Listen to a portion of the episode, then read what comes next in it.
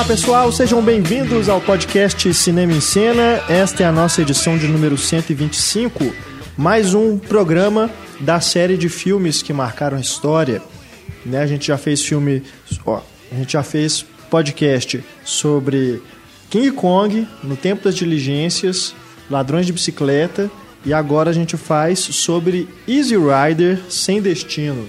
Filme dirigido pelo Dennis Hopper, que é um dos marcos ali, não só da nova Hollywood, né, que é a, aquela época em que ele, temos esses filmes, anos 60, anos 70, mas também o marco da contracultura americana, né? a contracultura não só americana, mas da época ali que a gente tava, estava vivendo no final ali dos anos 60. E o foco do nosso podcast é justamente esse: os filmes que mostram a contracultura com um recorte na contracultura americana para a gente não, né, não abrir muito aí o leque, porque com certeza tem filmes de outros países, de outros diretores, de enfim, de outros momentos, né? A contracultura também não se restringe só a essa época, mas aqui para este programa o recorte vai ser esse. A gente vai partir do Easy Rider, vamos falar também sobre outros filmes que estão ligados a essa, pelo menos essa ideologia ali dos cineastas da época. Então a gente tem, tem filmes como, por exemplo, é, dirigidos pelo Arthur Penn, dirigido pelo Mike Nichols, Hal Ashby, enfim. Vamos falar aqui, né, sobre outros que estão na nossa lista. Aí na página do podcast você tem a relação completa dos filmes que nós vamos comentar aqui. Depois do Easy Rider, que é o nosso tema principal. Eu sou Renato Silveira, aqui estou acompanhado neste programa de Antônio Tinoco. Olá. Muito obrigado, Antônio. Stefânia Amaral, uhum. mais uma vez conosco. E, e a professora da Escola de Belas Artes da UFMG, Ana Lúcia Andrade, mais uma vez conosco. Obrigado, Ana. Prazer estar aqui de novo. Ainda mais nesse tema que eu amo. Não é? Esse tema vai render muita, muita discussão boa aqui, né? Além da nossa análise dos filmes.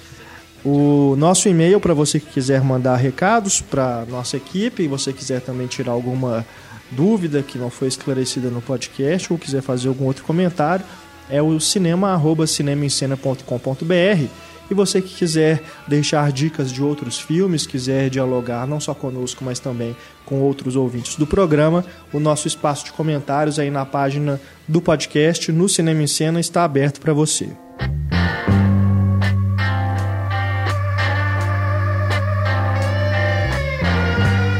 Bom, vamos começar então o nosso programa falando de Easy Rider Sem Destino, este filme que é realmente um marco do, da nova Hollywood, na, da contracultura. Filme lançado em 1969, teve a sua primeira exibição no Festival de Cannes, onde ganhou um prêmio especial de primeiro, melhor primeiro filme né, para o Dennis Hopper. Concorreu à Palma de Ouro, mas não ganhou.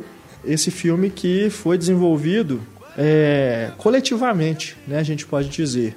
A semente dele surgiu durante as filmagens de No Mundo da Alucinação, é, The Trip, que é um filme em que o Dennis Hopper atuou, né, ele faz uma participação como ator, o Peter Fonda ele é o protagonista, assim como no Easy Rider, o Jack Nicholson escreveu esse filme The Trip, No Mundo da Alucinação, dirigido pelo Roger Corman, né, que é o o pai da galera toda, né? o padrinho né? desse pessoal todo que começou ali nessa época. Esse projeto começou ali e eles foram né, desenvolvendo as ideias e tudo. Começaram a filmar sem roteiro, né, naquela é uma festa, né, chamada Mardi Gras, né, que é realizada em Nova Orleans, Nova Orleans, Nova Orleans. e eles foram para lá filmar, começou ali e depois foi, o filme foi tomando forma é, o Hopper falou que a primeira versão do filme tinha três horas de duração, né? O estúdio tomou o filme dele para poder ter uma, uma chance de lançar o filme comercialmente. Enfim, vamos falar então sobre todos essas, essas, esses detalhes, essas histórias é, e o próprio filme, né? O Easy Rider, aqui neste programa. Vamos então começando aí sobre essa origem né? É, e como que o Easy Rider está realmente, eu pelo menos encaro ele dentre todos esses filmes é, sobre os quais a gente vai falar aqui, ele é, reúne, eu acredito, é, todos essas, todos os temas que são tratados da forma mais, é, mais lapidada, bem lapidada, eu diria. Né? Tem não só uma direção muito boa, como a fotografia do Laszlo Kovacs, né? que é o diretor de fotografia que veio junto com o Milos Forman lá da, da, da Europa, né? veio junto para para poder trabalhar. Enfim, ele, ele trabalhou em vários filmes que, desses que a gente vai falar aqui no, no podcast. Atuações estão. Os dois atores estão ótimos, assim como o Jack Nicholson. Enfim, eu acho que a trilha sonora, trilha sonora né? É. A gente não pode deixar de falar dela. Os outros filmes também são muito marcantes pela trilha sonora, pelas músicas que embalam né, essas histórias. Será que a gente pode chamar de histórias? Não, eles tentam de todo modo não contar histórias, mas a gente, eu, eu acredito, queria saber de vocês, talvez se vocês concordam, que o Easy Rider ele realmente ele é, ele condensa, né? É, é, é, o melhor exemplo. Você pode pegar ele realmente como o, o marco aí dessa, desse, dessa gama de filmes que nós selecionamos aqui para o programa. Eu acho que se quem não tem a menor ideia do que foi a contracultura, o filme quase que é uma tese sobre o que é. foi a contracultura, simbolizando é, o lugar ou não lugar do, desse movimento é, contra, né, contracultural e que o, o, não lugar dos hips numa sociedade capitalista, né? Então, do início ao fim, ele está trabalhando em cima dessa questão, né? E, e logo depois que já encerrou o movimento, né? A gente pensar que o Verão do Amor foi dois anos antes, então estava todo mundo na ressaca daquilo que poderia ter acontecido e que era uma utopia que dificílima de acontecer, né? E a mídia imediatamente encampou isso, né? O próprio filme que era para ser um retrato quase não documental, mas de certo modo ele documenta muito do que foi esse movimento. Ele registra, como eu falei, no jeito de vestir, no jeito de se comportar, na, na, forma como o filme tenta inovar dentro dos cânones do que, que era o cinema clássico, dentro do que era a indústria hollywoodiana. E na, na montagem, né, a influência da novela vaga está tudo ali, né, tá, registra muito bem esse, esse fim de década, né, que é uma década maravilhosa que é eliminada, assim, ela combina com o fim do filme, né? Verdade. Sem querer falar demais. É. é trágico, né? É. É, o, é uma espécie de celebração da contracultura de uma forma, mas sem inocência, né? Não é. Exatamente. Você dá um olhar bem crítico às vezes, né? E... Já mostrando, inclusive, o lado bom e ruim disso nos é. dois personagens, para mim. É. E aí você termina o filme com um final trágico realmente fechando. Então também acho que é o, é o vem dos outros, né, que também aborda essa questão, eu acho que é o mais lapidado mesmo, que reúne todas as características, pelo menos. É, a construção dele toda também é muito impressionante, assim, como que ele vai te preparando, assim, os presságios que eles têm, a conversa do... Os flashes forward. É, o que é. o Jorge fala para eles e tudo, e, e, vocês estão em perigo. Na verdade, ele também corria perigo. E antes, um pouco é, o personagem fala, vou levantar pela última vez, e, e, tem aquele bicho morto, e o cemitério. Então ele todo vai caminhando para aquele final, assim, ele é muito bem montado, bem construído. É engraçado que falam tanto do improviso do roteiro, mas ele parece tão bem amarrado, bem amarrado né? Demais. é, eu, eu, só fazendo um parêntese aqui, é, acho que vai ser difícil a gente não falar de spoilers uhum. nesse programa. Então, a gente imagina Se você nunca viu Easy Rider, por favor, dê um pause, assista ao filme e volte. Né? Mas é um filme que realmente é super conhecido, né?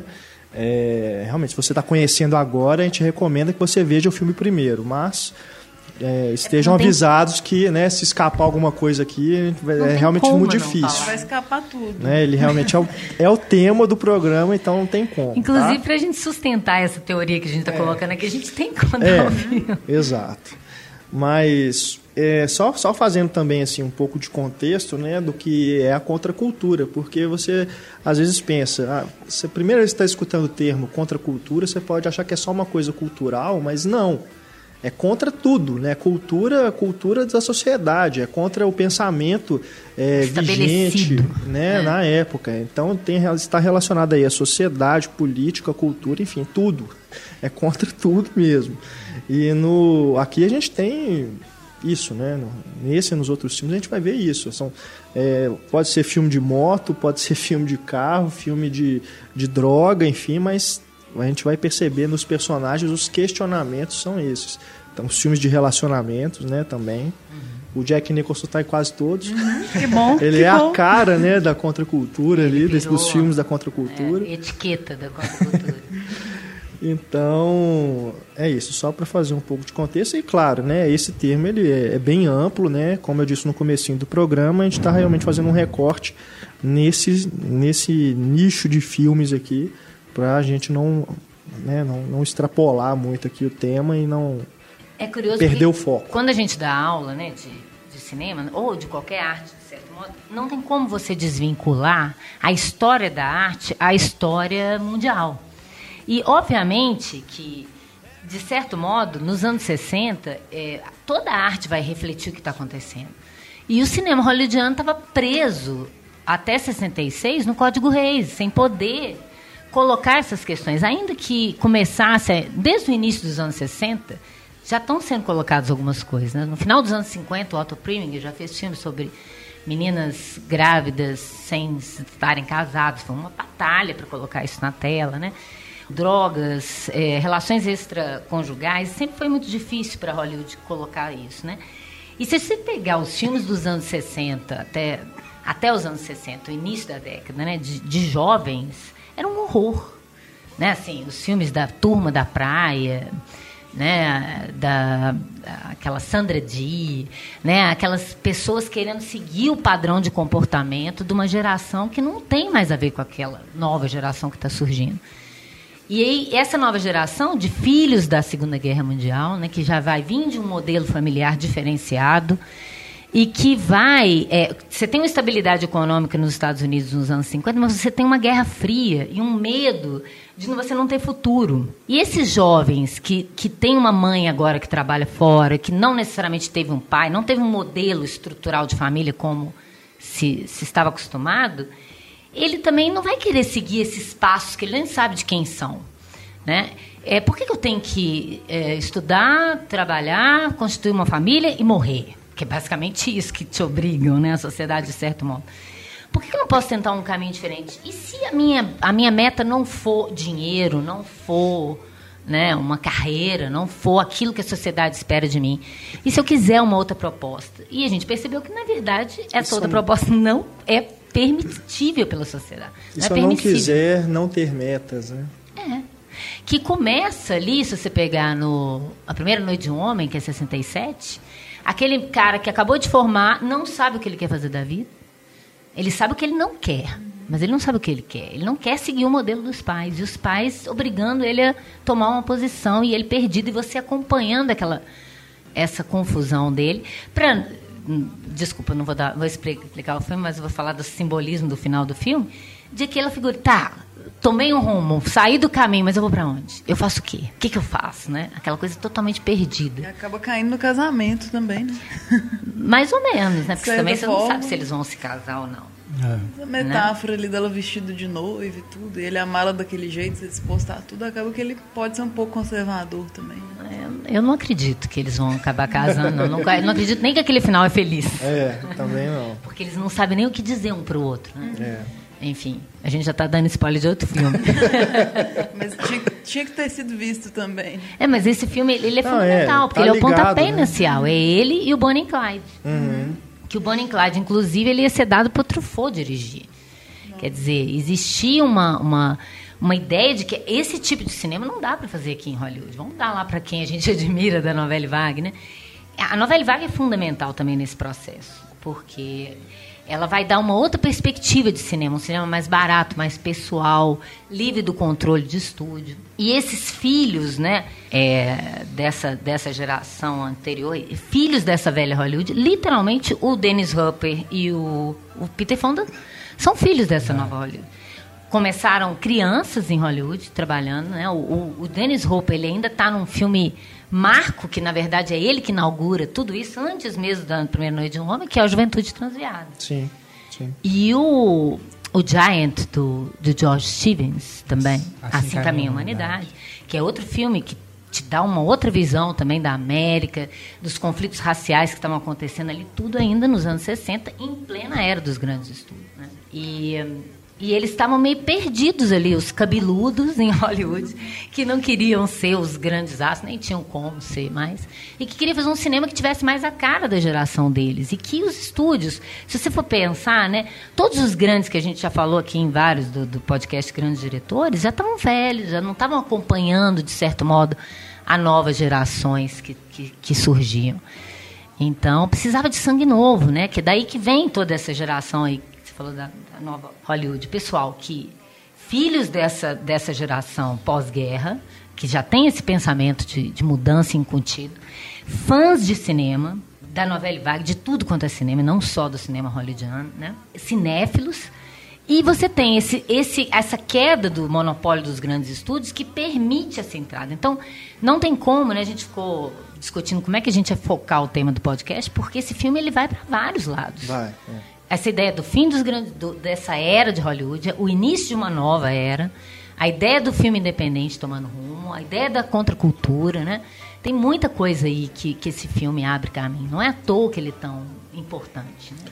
Um divisor é. de águas muito importante. O Dennis Hopper fala no, na faixa de comentários do filme, é, disponível em DVD, Blu-ray, que ele queria fazer o primeiro filme art house, né, que seria filme de arte, né, no, no termo que é usado aí, é, mas que a gente não concorda muito, né, mas é, ele queria fazer o primeiro filme de arte americano, justamente baseado nos filmes europeus, inspirado nos filmes europeus que ele assistia muito, né, da novela Vago principalmente. Ele queria fazer esse primeiro filme fora ali do sistema de estúdios.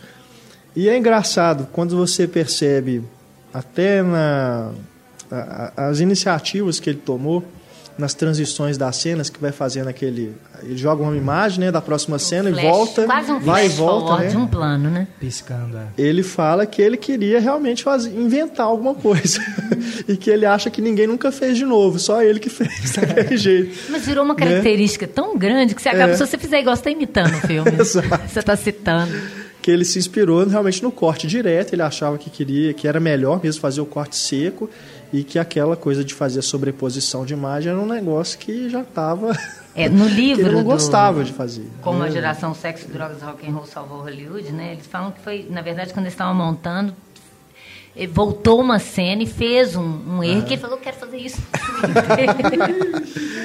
É. E é tão. É porque tem a ver com isso que a Stefania falou agora. E, de certo modo, ele está te dando um prenúncio uhum. lá na frente, né? Assim, não de uma cena para outra, assim, que ele já vai fazendo aquilo.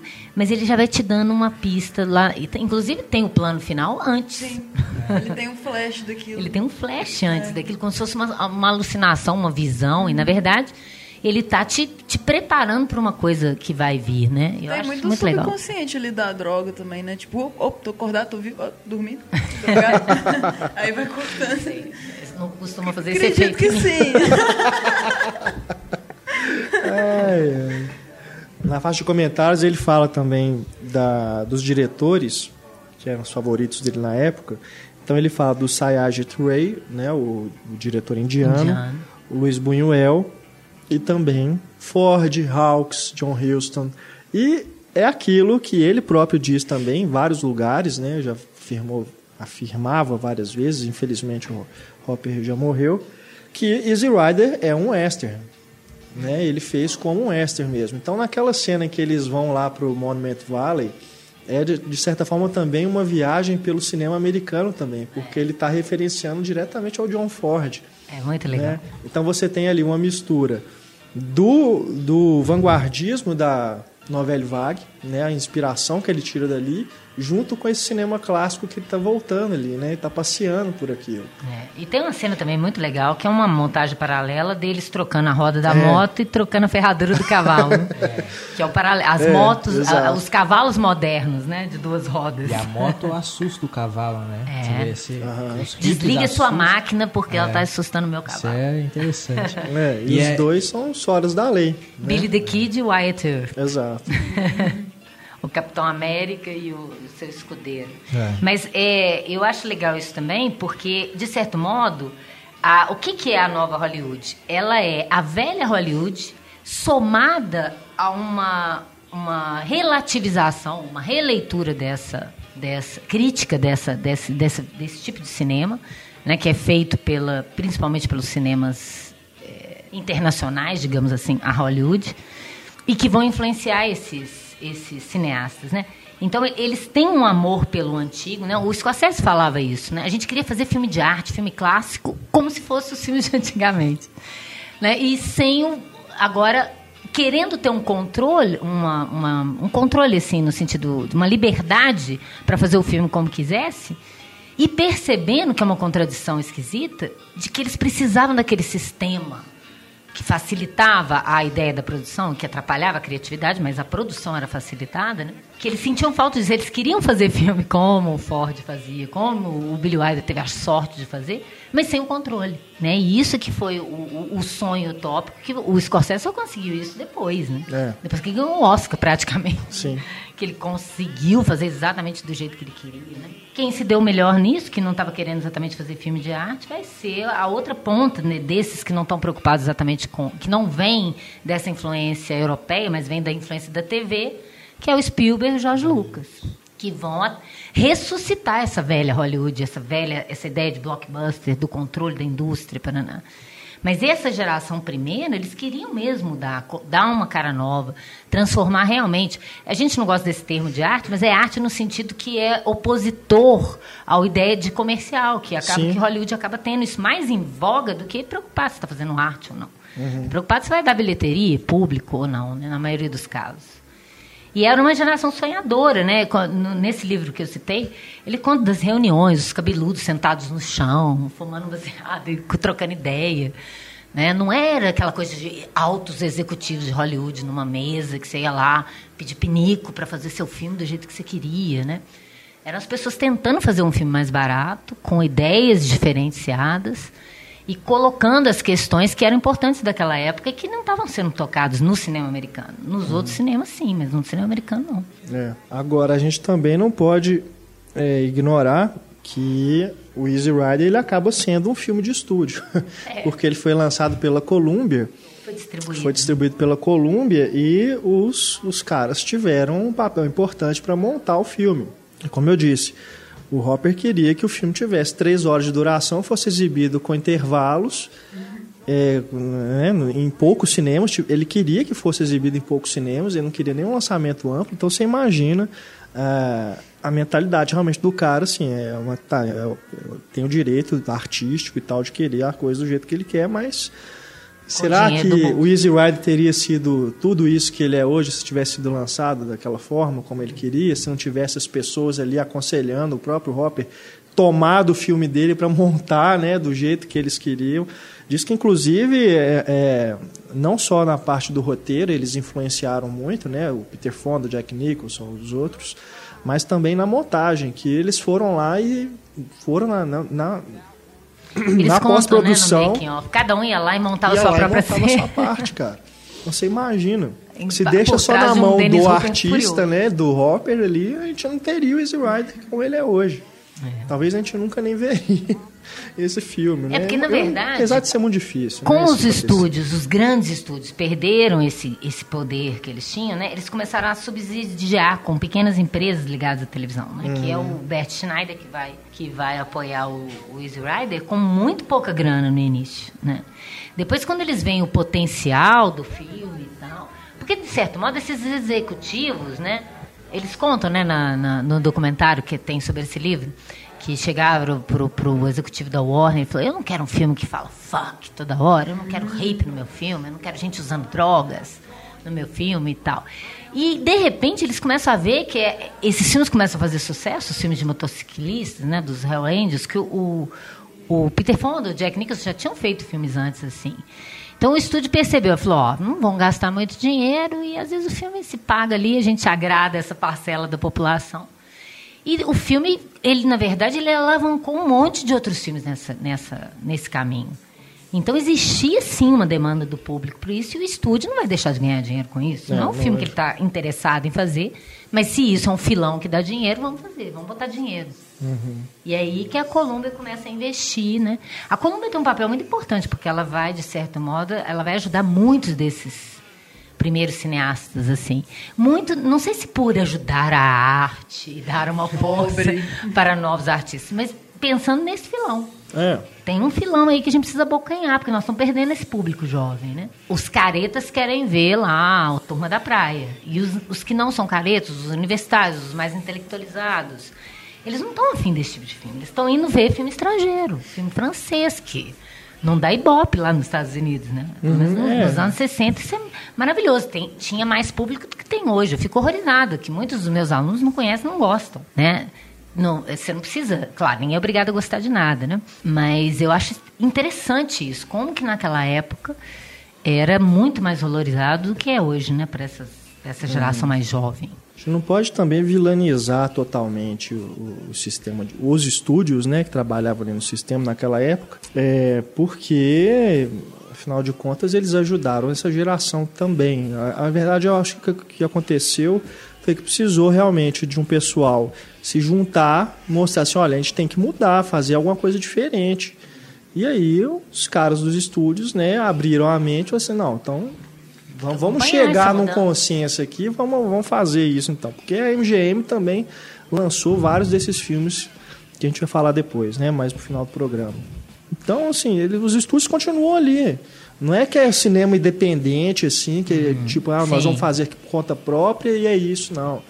Né? Independente nesse aspecto, ajudando. que não é uma concepção do estúdio. Exato. O estúdio agora ele vai ver se ele ajuda ou não projetos que é. não tem a ver com ele. Mudou a direção, é. né? Mudou a direção. E isso abriu Surge... muitas portas. A criação né? saiu lá do, dos executivos e partiu realmente de quem Exatamente. faz o filme. E aí o filme se torna mais pessoal, se torna de certo modo até mais, mais sincero. Eu acho que é por isso que ele, ele, ele acaba sendo um documento dessa, dessa geração importante. E é, e é interessante que isso seja veiculado por uma grande mídia, porque se tivesse ficado só em salinhas pequenas de circuito alternativo, também não sei se é o propósito, né? Uhum. Porque aí, quem é, é, aquilo que eu falo, né? Os filmes que são muito herméticos, que se direcionam a um público muito, muito especializado, esse público muito especializado, ele já sabe, ele já pensa, ele já compartilha e compactua com essas ideias.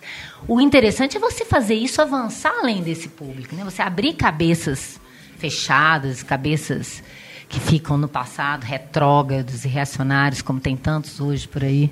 É verdade. Então, essa é uma função muito bacana do cinema. Eu acho que eu acho muito importante quando uma, é, isso é veiculado em grandes meios de comunicação.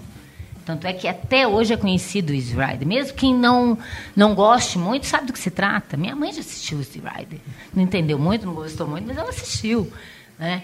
E assim, e, e tem gente que, que, se isso ficasse, igual você falou, cinco horas de duração, três horas de duração, duas partes, pra, ele ia ficar lá na história do cinema e não ia ser também tão conhecido assim. É, não que isso também não seja importante de acontecer, né? Claro. Eu acho legal que isso chegue ao grande público. Com certeza. E o Hopper, ele aprovou o corte do estúdio, né? Uhum. Ele gostou, então... É, mas ele também... Será que ele estava sóbrio quando ele... Difícil saber, né? Ah, mas eu dei uma entrevista para o Daniel Oliveira, que participa aqui também, né? Uhum. Falando sobre essa mostra da nova Hollywood que teve que ele até colocou essa frase minha que fora do, do, do, do, resto da minha explicação. Que eu falei que essa geração é como se fosse assim. É, é, eu, eu, eu tenho meu pai, eu tenho os valores do meu pai, mas eu tenho os meus amigos também, que não tem nada a ver com os valores do meu pai. E como é que eu faço para eu respeitar os dois, para eu conviver com os dois? Eu tento juntar os dois, né? Então, de certo modo, essa geração é isso, é, é essa velha Hollywood com ele, que, que, igual você falou, ele admirava essas Buñuel e admirava Ford. Ou seja, primeira coisa, é um cara que gosta de cinema.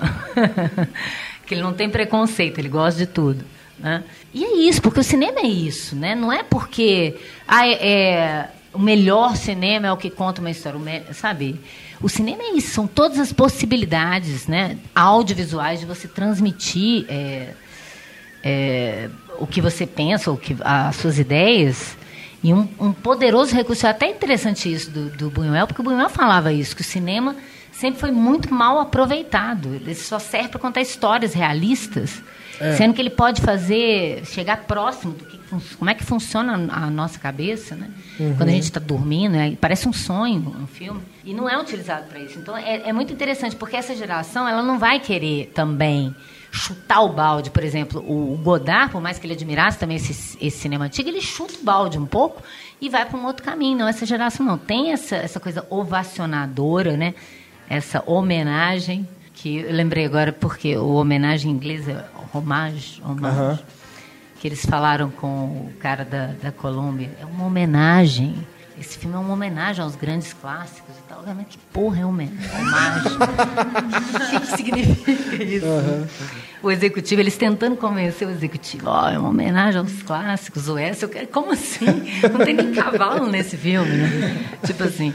Aí é muito legal, né, terminar lá no a música The Wait, né, que toca Nossa, maravilhosa no, no, na, na, paisagem do que John isso? Ford, né? É. Esses dois cavaleiros errantes atravessando a América. E é tudo muito simbólico. Todo filme de estrada, ele, e tem essa ideia também que eu nem falei de filme de estrada. É. que ele tem uma coisa simbólica, a estrada como um, um, caminho, né? Um rumo, a sua vida, um eixo para onde você vai, qual caminho que você vai tomar. Todo filme de estrada acaba usando essa, esse simbolismo. E eles não sabem também para onde ir. Eles só sabem que ele não vai de relógio. E é muito maluco também aquela grana, para quem é da conta-cultura, aquela grana enfiada na, na, no, tanque, na, de no tanque de gasolina, que, que, é muito simbólico. Estampado com a bandeira dos Estados bandeira Unidos. Dos Unidos. É o combustível da América, que é o dinheiro. Uhum. Né? E eu, para eu ser livre, eu preciso de dinheiro.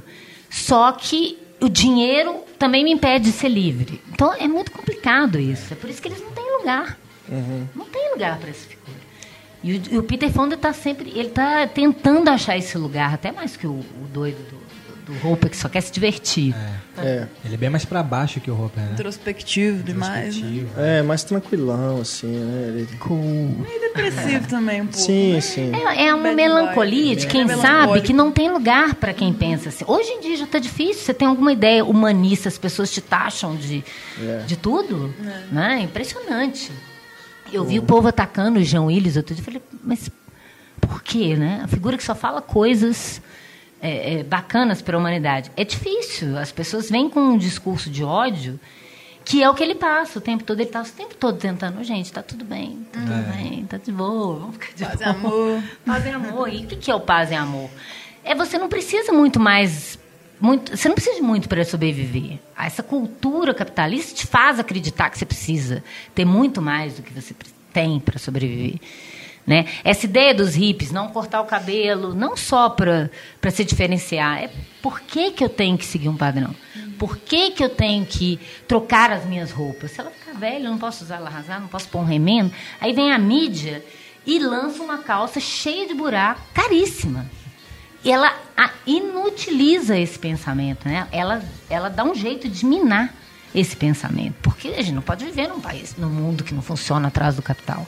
Você tem que viver infeliz querendo sempre uma coisa que você ainda não tem. Sendo que a resposta, que é mais interessante que os hips queriam dar, era isso, gente, a gente não precisa. Se a gente pudesse ter uma terra, cada um plantar o que pudesse ter, né? Cuidado do que é seu, não precisa ficar juntando dinheiro, querendo sonhar com dinheiro para ter uma vida melhor. E claro que a ideia da droga também nisso, que o povo às vezes, ah, esses hippies só queriam transar e fumar maconha. é porque as drogas ajudavam naquele momento, claro que não todos, né? A gente vê que é muito diferente a, o, o, efeito que ela faz num, num Jack Nicholson e no Dennis Hooper no filme. Jack Nicholson é o careta, é o profissional liberal, que percebe que tem uma coisa ali e que quando ele se coloca a favor disso, ele se ferra também. É. Quer dizer, não tem jeito, essa sociedade não vai permitir esse livre pensamento. Tanto é que as melhores falas, falas dele sobre liberdade, né? ele que teoriza essa ideia ele é do filme. no filme. É, ele é a voz que, que explica até para eles mesmo o que, que é. Nem eles sabem. Ao mesmo tempo, ele é bêbado também, né? Ele é alcoólatra, foi preso e tudo. Então mas... ele é o racional, ele é o advogado, mas ele também não é tão careta assim. Mas a ideia de que você, você é, toma alguma coisa para você ver a realidade de uma outra uhum. forma, para poder. É, como fala? Também, né? É, impulsionar essa visão, né? Que a ideia da droga era abrir a mente para que você pudesse ter uma outra perspectiva de pensamento que não era possível. Ninguém podia discordar do pensamento Fulgêncio, até hoje, né? Verdade. É muito complicado. Você tenta ir para uma outra, um outro tipo de, de resposta, de caminho, e as pessoas te minam violentamente. Elas têm muito medo de sair do lugar de conforto delas e do que, que isso pode afetar elas mesmas. Então é melhor eliminar isso. É melhor falar que hippie é sujo, não toma banho, drogadito. E ficou essa, esse estigma até hoje, porque muito pouca gente dessas novas gerações sabe o que foi a contracultura. Tem po- o pessoal mais jovem, gente, vocês me desculpem, mas é esse povo que chama hippie de tilelê, com desprezo. Sendo que na minha geração eles eram ídolos, assim, as pessoas que tentaram fazer alguma coisa para mudar. E você não vê isso mais, né? Você vê uma geração cada vez mais careta, né? Que eu espero que mude. Porque eu sempre falo que de- quanto mais careta vai ser na geração, a próxima vai ser porra louca. Até para contradizer. Eu espero que sim. Não, é, parece que reverteu, né, o que a gente vê no, no Easy Rider. Porque essa, esse pessoal que você fala seria como se fossem os rednecks lá que querem matar os motoqueiros, querem matar os hippies, né? Que espancam o Jack Nicholson até a morte. Sem nenhum motivo. né? O pior é que tem um motivo. que velado, tá né? incluso ali, né, na cabeça dele de que aquele cara, ele tá sendo um transgressor. É, tipo, é o cara careta que tá querendo se libertar, não quer ter... é, quer ser livre, né? É o que ele, ele quer ser fala. livre. Vocês né? lembram a Exatamente. eles de que eles não são livres. É. E aí nós vamos matar esse cara, então, vamos eliminar esse cara. Ele, ele não é como a gente, ele tá desafiando a gente, né? Isso é maluco, porque é, naquela. Isso tem na Ele letra do The representa um também. pra gente. Mas naquela cena que eles estão chegando na primeira. Logo depois da primeira cena que eles pegam a droga, eles vão chegando numa pousada e tem vaga na placa. Uhum. Aí o cara olha pela janela, só de ver dois cabeludos, ele já escreve na placa: não tem vaga. É. Né? E tinha. só pela aparência, né? Isso já, isso já é modificado, né? É, Quando eles vão comer também aquela hora ali, que eles não É. conseguem, né? Todo mundo só julgando. É, e, e recentemente, meu namorado ouviu isso de um tio meu. Tipo, você não confia em cabeludo, barbudo. Então não, não mudou, né? O filme ainda choca muito né? a sociedade é uma, conservadora. É uma junção de comentário racista, homofóbico, é Uhum, tudo, tudo ali, eles né? são os, os alvos. Associa né? o cabeludo como sexual e é terrível mesmo. É, como se Mas você... as mulheres adoram. Porque naquela cena os meninos piravam, assim, querem ir na garupa e tal. Se vocês pensarem que em 63 os Beatles eram considerados cabeludos, Nossa com aquele curti, cabelinho curtinho que eles tinham. De terno e gravata, tudo. Mas por isso que eu, eu, eu considero o personagem do Nicholson o meu favorito do filme. E a morte dele é a mais doída, né? Porque é, é praticamente no meio do filme, né? Ainda tem muita coisa ali depois daquilo. Ele é muito simpático, o É. personagem, né? Ele é crítico, ele, ele é simpático a eles, mas ao mesmo tempo vê ali uma ingenuidade neles, né? E coloca isso para eles. Ele tenta fazer um meio de campo entre a- os normais, entre aspas, né? Os, os psicopatas, os- a sociedade careta e eles, né? Não, e o detalhe, né? Tanto a cena do Nicholson quanto a outra do que eles estão na, perto da fogueira também, né? Com o primeiro caronista, do improvisado e os caras chapados de verdade, né? Ele fumando maconha é bom demais. Né? Você ri Você com vê, ele. cara, nossa. Você ri junto com ele. Você, No- come- você eu acho que é no making off também que eles explicam, né? Que tem, tem uma hora que ele esqueceu a fala. Isso tá no filme. tipo, ele para assim. E usando os argumentos, até argumento até que o pessoal usa até hoje, né? Que ele, ele nunca tinha experimentado a maconha, É. e aí pergunta é isso. Não, isso não, isso Vai é me levar porta pra de outras drogas. outras drogas, é. Gente, é É o muito capacete do futebol, é aquilo. maravilhoso. A porta de entrada para outras drogas é álcool e cigarro, né? É. Mas essa droga é liberada, então ninguém fala nada. Na outra cena lá do, do primeiro caronista, que o Peter Fonda tá perto da fogueira, ele fala assim, não, mas tá muito quente aqui. Ele não sabia nem que o negócio estava sendo filmado. E foi pro filme, assim mesmo. É, gente, muito bom, né? O- não, os outros filmes também, né? Tem os que a gente vai comentar aqui depois. Eles usavam, eles iam fazer o filme. Drogado Boiadão. mesmo, cara. Era o negócio, é, é a realidade, cinema verdade. Agora, é- eu acho muito legal, né? Eles começam com essa. O, o que o executivo parece que falou com eles, que não queria fazer o filme, ele falou assim: que tinha que eliminar a cena que eles fazem um negócio para pegar o dinheiro no início. Falou: como é que o público vai gostar de de dois caras já começam traficando droga, né? Como assim, né?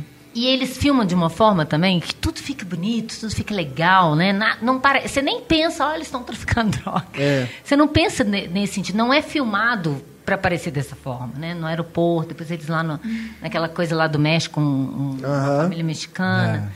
É, aí chega o Phil Spector lá, com aquele carrinho, aquele óculos, eles e sem diálogo, e aquele som do avião, e tudo é muito interessante, está tudo te chamando muita atenção, e você, na verdade, nem pensa nisso. Eles estão vendendo droga, Inclusive, né? esse Se ponto do fosse- sem diálogo é outra influência do clássico, né? Porque ele economiza demais.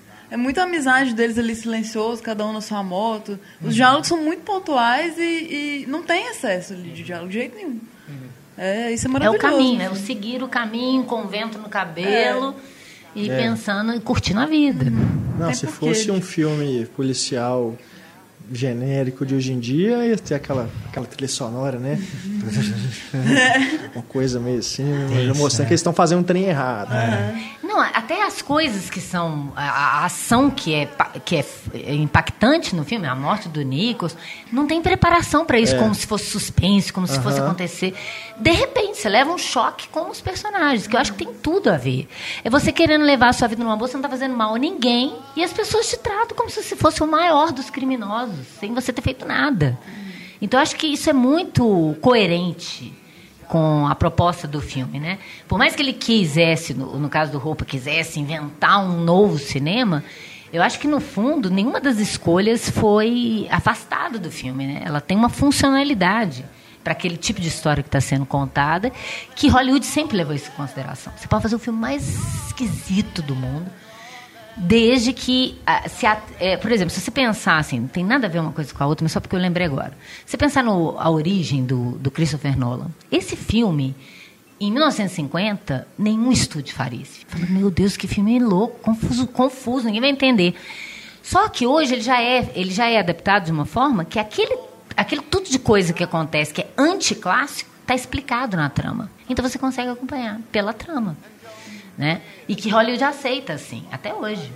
Né? Se é, o, o gabinete do Dr. Caligari é tudo esquisito, tudo louco, porque é o ponto de vista de um louco. Então, tudo bem. Então, tá explicado a linguagem com o conteúdo. Hollywood aceita, mas é mais palatável do que fazer uma coisa maluca porque sim, ou muito hermética porque é assim que o diretor vê. Hollywood nunca comprou esse tipo de projeto. Nunca bancaria um filme do Godard. Nunca. Não tô falando que isso é bom ou ruim, tô falando que é assim que funciona. É. Até o Man Ray mesmo, não é querendo puxar pra minha tese, não, mas fez isso na França, porque em Hollywood jamais ele ia conseguir. Cinema surrealista, videopoema, não acolhe mesmo, não. É, as vanguardas tiver não começaram nos Estados Unidos, nenhuma. É, tem que ir pra, Eles pra Europa. incorporaram aquilo que dava para ser colocado na linguagem funcionalmente. Uhum. Então, essas coisas de sonho né, foram incorporadas em sequências de sonho.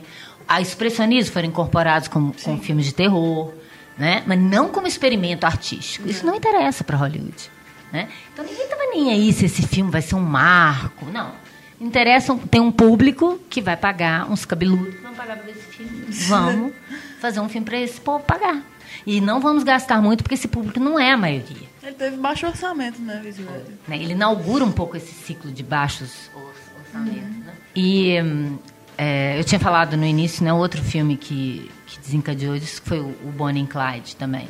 Né? Se você for pensar que é outro western, entre aspas, moderno, né? Sim, sim. Coisa de filme de estrada, os heróis, o que os executivos falavam também, né? No, no, no Riders Raging Bulls, o documentário, ele fala, os executivos. Como assim? Eles são heróis, eles são vilões, eles morrem no final? Quem vai ver isso? eles estão preocupados com isso, né? Engraçado, se você for pensar, eu sempre fiquei curiosa com isso. Como que eles não achavam ruim os filmes no ar? Porque eles tinham umas, umas tramas incompreensíveis, as histórias não eram felizes, tinha uma visualidade muito mais artística do que tudo. Ninguém era bonzinho e eles adoravam. As né? divas, né? A fotografia, talvez, a estética do noir. É, eu acho que tinha a ver com a época da ideia da, da Segunda Guerra, do desencanto entre duas guerras ali, né? É, tem muito disso, né? Agora, é, essa ideia de, de- Então vamos fazer filmes diferentes, vamos. é, quando eles lançaram o, o Bonnie and Clyde, eles estavam, os, os estúdios já, já esperando vinha o, o bombardeio. De repente, eles contam, né? Eles ouvindo, esperando a pré-estreia, as notícias da pré-estreia, que estava tendo filas para ver o filme. Que as pessoas já tinham adotado o figurino da, da Feidano, e já tinha é, é, boina Boni, né? Que as pessoas compravam para ficar igual a ela. Olha que loucura, né? Quer dizer que existia mesmo uma, uma ânsia do público por esse tipo de filme, que eles estavam vendo agora só em filmes europeus. Sim. Porque sim. antes também você não via muitos filmes europeus em Hollywood. Por quê? Porque os cinemas dominavam, a, de, além da produção e da distribuição, a exibição. Quando eles perdem o monopólio, os cinemas começam a estar livres para exibir outros tipos de filme. Aí as pessoas começam a ver outros tipos de filmes e começam a comparar. E aí eles começam a perder mesmo terreno, porque eles ditaram um tipo de cinema, de ideologia para o mundo inteiro durante muitos anos. E agora é o mundo que está ditando para eles, eles têm que se adaptar. É, eu acho que tem uma espécie de consciência coletiva também nessa época, né? Porque você está ali, tem a questão da guerra do Vietnã também, as pessoas têm uma insatisfação eu acredito ali, que acabam convergindo para o mesmo ponto, né? E aí esses filmes são feitos e acabam que os estudos topam fazer também, que é uma coisa que antes talvez realmente eles não abriam a cabeça porque estava tudo bem, tudo ótimo, né? É isso mesmo, né? E aí depois que as coisas vão mudando, porque não tem mais como, né? Chega realmente o é a gota d'água, né? Tem que acontecer alguma coisa. É o ponto de, de mudança mesmo. É, é, tanto é que quando ele sai, né? Ele arrumou o dinheiro, vai embora, vamos pegar a estrada, aí ele joga o relógio no chão, né? O tempo vai ficar para trás, né? Essa ideia do... É, não é escravo do relógio. Uhum, não é escravo mais do tempo, não é escravo de nenhuma regra normal. É, e depois, né, ele, eles encontram com aquele... Uma, uma família de mexicanos e, americanos, né? Um americano casado com uma é. mexicano-índia. É. Que ele fala... Ele fala que você tem um lugar maravilhoso aqui, né? Eu queria viver... É, você tem um ótimo lugar. Nem todo homem pode viver da terra. Você faz o seu próprio tempo de trabalho. Deveria se orgulhar, né? E aí mostra ele, é, ele andando numa casa vazia. E aí tem um, uma, um relógio quebrado lá também, uma bússola quebrada. Uhum. Né? Você vê que ele está reiterando as mesmas ideias. Né? E ele fala também, antes de, de, de pegar o rumo, eu preciso organizar, arrumar as minhas ideias na cabeça. E logo depois que ele fala, eu preciso arrumar as minhas ideias, tem o primeiro flash forward, esse que vai para frente e volta. Uhum. E aí você vê que isso também pode funcionar como um pouco dentro da, é, dessa cabeça, é. tentando se organizar, né? Então é muito, é muito bem, bem amarrado. Não é só porque eu gosto do tema, não é só porque eu gosto das músicas que são incríveis, é porque eu acho o filme muito bem construído mesmo. Até hoje ele é interessante. Sim. Eu revendo ele agora, já revi ele um monte de vezes. Mas eu revendo ele agora, ele continua ainda muito sedutor, né? E me emociona sempre aquele final. Eu já sei o que vai acontecer, mas ele me emociona. Aquele zoom out subindo, você vendo aquilo ali virando. É o Cidadão Kane, virando fumaça, né? É. Vira fumaça e daí. E acabou uma vida. Por quê? Não, não tem nem motivo por quê. E é de repente. Um também. redneck, literalmente, que o cara nunca viu um pescoço tão vermelho. É. Que atira um idiota. Ele tem que um é... bócio, né? Um negócio, um aqui, né? Esquisito aqui, né? Um caroço, né? É. E esses caras ele, ele achou ali na hora também, né? Todos não atores. E aí tem essa coisa meio documental, né? Que aproxima é. muito da, da, da, verdade. Isso já é um filme muito atípico de Hollywood, porque ele não foi filmado isso, uhum. né? Tinha muitos atores não profissionais. Tem essas, essas, essa carga documental, por exemplo, que eles foram para o Mar de Grass para filmar o carnaval antes, né? Que o Bert Schneider deu 40 mil para eles e falou: ó, filma aí que eu quero é. ver é o teste para ver eles se você. Não tinha um roteiro, não tinha nada. Só sabiam que ia ter aquela cena ali. E saíram atrás. Eles, eles acharam que tinha um mês para fazer isso. É. Eles tinham uma semana, porque o Mar de Graça ia acontecer. E aí eles foram atrás de gente que tinha 16 milímetros para filmar. E é interessante, porque eles pegaram, qualquer um que sabia mexer numa câmera de 16 milímetros, eles pegaram gente que trabalhou com o Andy Warhol, o cinegrafista do Mecas, então, é um pessoal também, é uma mistura muito interessante, né? Você pega essa, essa uma resquício de uma velha Hollywood com essa nova que está chegando, com esse cinema experimental, né, que estava surgindo. E, e, fica uma coisa muito interessante. Aquelas cenas lá, por mais que eles falam mal filmado, né? O, o próprio Hope falou tudo muito ruim, material bruto, filmamos três dias, não aproveitou nada. Fica muito interessante, porque de novo, é funcional. Eles estão drogados, eles estão vendo a realidade sob uma outra perspectiva. Então, aquele 16 milímetros, o granulado, é. a confusão, aquela coisa caótica, não linear, fica perfeita. Coerente. Né? E logo depois vem, eles vão pro cemitério, né, com as ah, meninas. Aquela cena. E aí tem uma das sequências assim mais assombrosas para mim, que aquilo é realmente perturbador, cara. Aquilo ali que eles começam a ter, né, ter aquela, aquela mistura com aquelas trip. falas bad religiosas, trip. né? Com o cemitério e, é. e, vai cortando rápido, né? Meu Deus, aquilo ali, sempre que eu vejo, eu fico. Uou! Inclusive, que a gente estava falando, né? Do, Dennis Hopper ter pedido pro Peter Fonda, né? Aquela... Obrigado. Obrigado, é. é. Peter, Peter Fonda falar para aquela estátua, né? Como se estivesse conversando com a mãe, né? É verdade. Ele queria é. que ele jogasse, jogasse a carga emocional, é. pessoal dele no personagem. Sendo que a mãe dele se matou quando ele tinha 10 anos de idade, né? E ele nunca... tentou se matar, né? Porque a mãe se morreu, ele deu um tiro na própria barriga. E hum, o, o Dennis Hopper roupa pedindo para ele tirar isso dele. E ele falou: Não quero fazer isso, cara. Não quero julgar coisa minha no, no personagem para o mundo ver. Ele falou: Nem vai saber. Joga aí. É, o ácido é, ajudou é, também, né? Também, ácido. Mas aí o próprio Peter Fonda conta: quando ele olhou pro Denis Hope, o Denis Hope estava chorando, pedindo para ele fazer isso, faz isso e tal. Aí ele começou a fazer a cena e começou a chorar também. Então é muito real. E é engraçado que, sem saber disso, quando eu vi a primeira vez, eu falei: Gente, e eu já sabia que ele tinha. A mãe dele tinha. tinha tinha suicidado. Falei, gente, será que ele estava drogado mesmo? Uhum. E essa, essa, cena lembrou ele da mãe. Não imaginei que eu tinha um doido lá espetando ele. Uhum.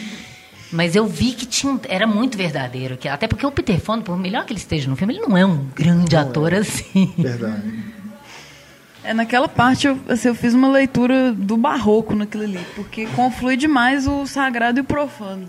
E desde antes, assim, a viagem já começa a mulher no mar de na, né? na lápide. Sim, e não é à toa que a prostituta chama Maria.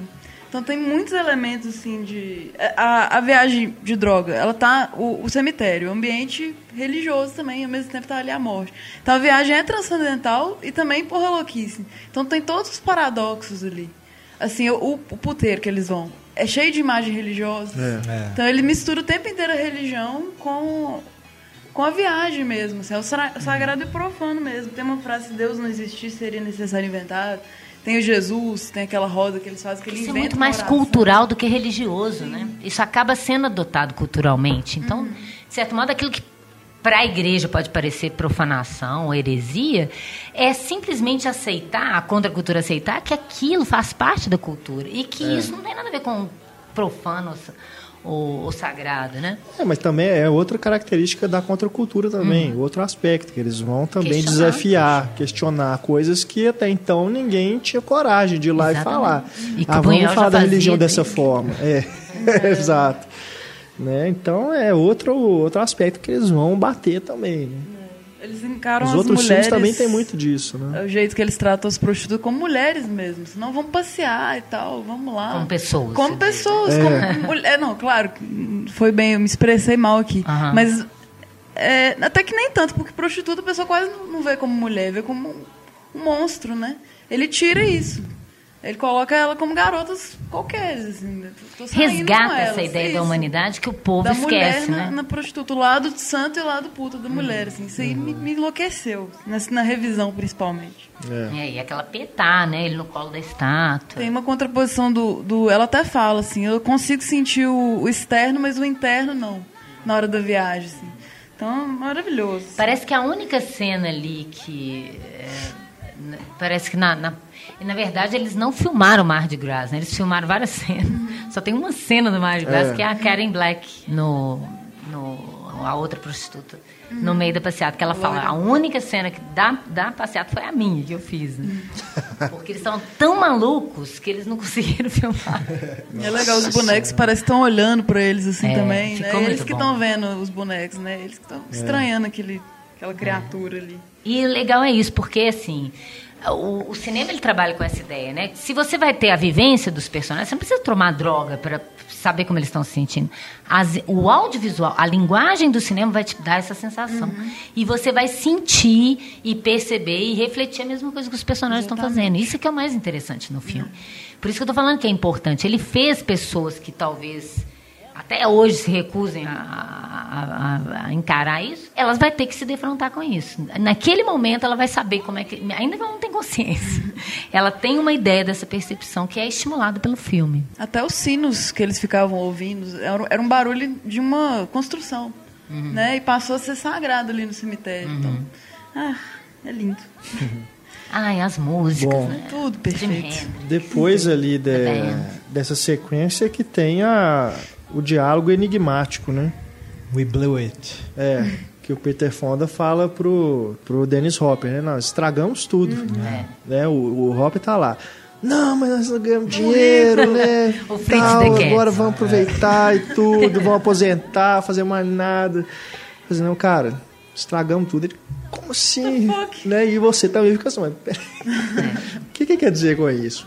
É. O que, que ele quer dizer com isso?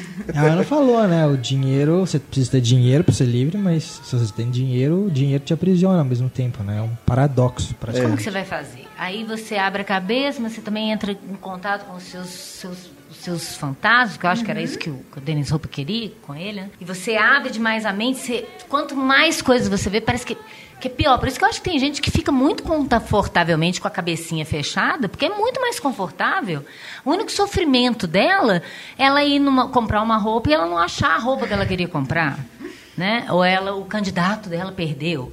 Ela não tem uma, uma, uma, uma noção do todo, de uma coisa ampla, né? que vai além do umbigo delirante dela. Né? Então, eu acho que é, é, essa ideia de que quanto mais eles vão abrindo, né? Vão conhecendo gente nova, quanto mais eles vão adentrando, né? Eles chegam no objetivo, que era o Mar de Grass, tem aquela viagem maluca, que é Bad Trip, Total. e aí eles têm que encarar. Ah, chegamos aqui, e aí? E daqui nós fazemos o quê? É de novo o cara no ônibus lá com a noiva, ah, e agora? Então, estragamos tudo, né? E logo depois, o que vai acontecer? Na verdade, eu acho que é uma metáfora do que é o movimento hippie. Ele dançou. Ele dançou. Não tem jeito dele ir para frente, né? E eu acho que, quando ele fala nós, ele devia ter falado, você estragou tudo.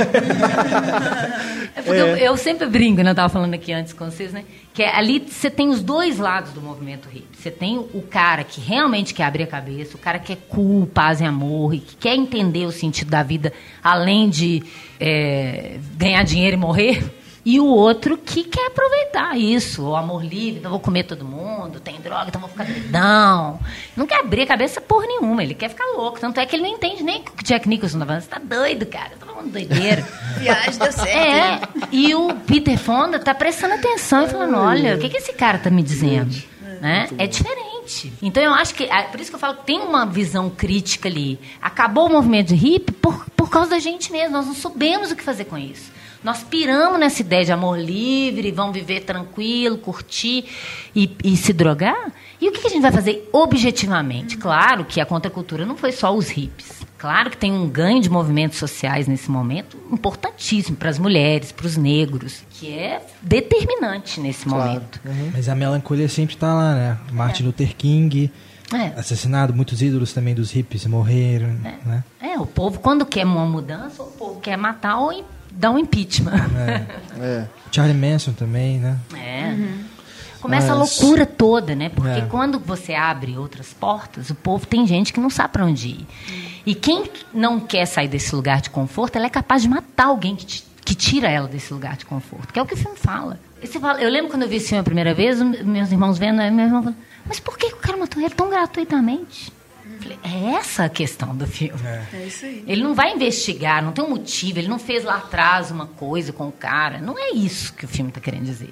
É. é gratuito. Simplesmente porque você tem um cabelo grande, você me lembra que eu não tenho liberdade, que eu sou uma cabeça fechada, que só olho para o meu umbigo delirante. Então, eu tenho que te eliminar. Eu te eliminando, eu continuo vivendo cego, feliz, achando que está tudo bem até eu entupir meu rabo de dinheiro e morrer. Que é isso que o povo quer na, da vida, né? É. Não quer refletir sobre qual é o sentido da vida mesmo. Tem gente, aí o povo fala, ah, esses viajandão, esses hippie, esses malucos. É o que o povo fala de filme de arte. Ah, esse, eu vou no cinema para me divertir, não quero pensar na vida enquanto é, eu vejo um filme. Exato. É cult, né? Mas eu concordo completamente com a sua interpretação, Ana. Até porque é aquilo da, da cena lá do, do acampamento, da comunidade que eles chegam, né? Acho que é ali que é o ponto de virada mesmo. Porque o Peter Fonda, ele queria ficar lá. É. Né? Então, o, ele queria... É, É, o que ele queria. É ali. Não precisar de nada, daquele dinheiro que tá no, no é combustível ali, dele. Né? Mas o Hopper, né, ansioso e tudo, chama ele pra ir embora, vão, né, vão lá Quer e tudo, pegar a mulher do cara, já pegou a comida do Exato. cara. né, porque... Não tem noção de coletividade. Ele é Nenhuma, ele, ele, é. meu problema. Que é o individualismo americano, que Uhum. não dá certo. A cena do, dessa dele semeando, né? O É. personagem do Dennis É muito Hopper sim- fala, não, essa terra aqui não vai dar nada, né? E o Peter Fonda com a esperança ainda naquele eles vão momento, né? Eles vão conseguir. conseguir. Eles vão E é uma coisa meio paradisíaca, né? Aquelas crianças, pessoas novas, parece aquela capa do Led Zeppelin, né? Aquela coisa meio super onírica, parece uma coisa impossível, não parece que aquilo existe, né? É, mas é, para mim é realmente isso ali mesmo. Na hora que ele fala Ferramos We blew it, né? Eu, eu lembro exatamente direto lá, porque ele final. aceitou ir com o cara, né? Assim, não, então vamos, vamos lá. É. vão lá pro, pro carnaval, vão pegar as mulheres, tudo, e é isso. Mas Ele entrou no esquema do outro, né? É, e ele não tinha esse objetivo. Exatamente. E eu, eu faço ainda uma outra leitura, porque eu acho que eles perderam a liberdade ali ao ganhar o dinheiro. E depois é, é, eles vão lá pro, pro carnaval e tudo, é como se tivessem é, cumprido a missão mesmo, né? Cumpriram o objetivo. E, ao mesmo tempo, chegaram ao final da história. Chegou ao fim da história, acabou. E aí? a ideia, na verdade, era continuar livre, fazendo o que eles quisessem, né? Sem final, sem destino, que é o, fi- o- o título brasileiro. Mas acaba que é inevitável. E aí acho que também é uma coisa para a gente refletir, porque no final das contas, por mais que eles quisessem isso, quisessem essa liberdade tudo, no fim das contas eles estão presos a uma narrativa. Não tem como. o início, meio A gente está não preso à esquece. narrativa, É, não tem mesmo. jeito. Então, por mais que o filme queira, quisesse ser aquilo ali do acampamento, né, ficar ali sem objetivo, sem nada, não tem como. Em algum momento você vai ter que recorrer ao. Estado, você vai ter que recorrer ao dinheiro, você vai ter. E isso é muito triste mesmo. Que é a mesma ideia que está no Hair também, Sim, sim. né? O, o hippie que troca de lugar com o soldado e o soldado começa a se colocar. Eu acho isso muito bonito na ideia do Hair. Um pensa como o outro do outro lado e o único lugar para ele é a morte. Não tem outro lugar para esse, É. esse hippie. Não tem lugar para ele. Não tem como. E aí já indo ali pro final do filme, só mais um pouquinho, eu acho que a, a- a tomada final, que é a, a tomada aérea, né? Vai subindo. né? É, que o, o primeiro eles atiram no Dennis Hopper, ele cai, aí o Peter Fonda vai lá, olha, né, o que aconteceu, não vou atrás desses caras. Aí ele vai lá e os caras dão, né, a, meia volta e atiram nele também. E aí naquela cena na- é, é- é tão perfeita aquela montagem, porque vem aquele plano subjetivo, né, do Peter Fonda, ele olhando pro caminhão, aí eles atiram na direção da câmera, dá aquela explosão, vem uma coisa vermelha assim, que é como se fosse a visão dele mesmo no sangue, e logo depois vem a tomada aérea, que é como se ele tivesse, em vez dele cair no asfalto, ele tivesse voando. Transcendendo, né? Tá É. livre, né? A única Finalmente ideia de tá liberdade é a morte. né? É, e aí sobe nesse vai mundo aquele capitalista, você não vai conseguir ser livre. Só morto. É. E o. Eu acho, eu não lembro se é o Fonda ou se é o Hopper que conta que o Bob Dylan escreveu a, a música ali do final logo depois que ele viu aquela cena, né? Que ele viu o rio ali e tal, e falou assim: o que, que isso representa para você e tal, e foi e escreveu. Pegou o violão. E é perfeita aquela música para encerrar. Onde quer que esse subindo, rio subindo. É vá bonito aquele desembocar. É um dos eu quero estar com ele. mais né? bonitos da É história do lindo, nossa, aquilo é maravilhoso.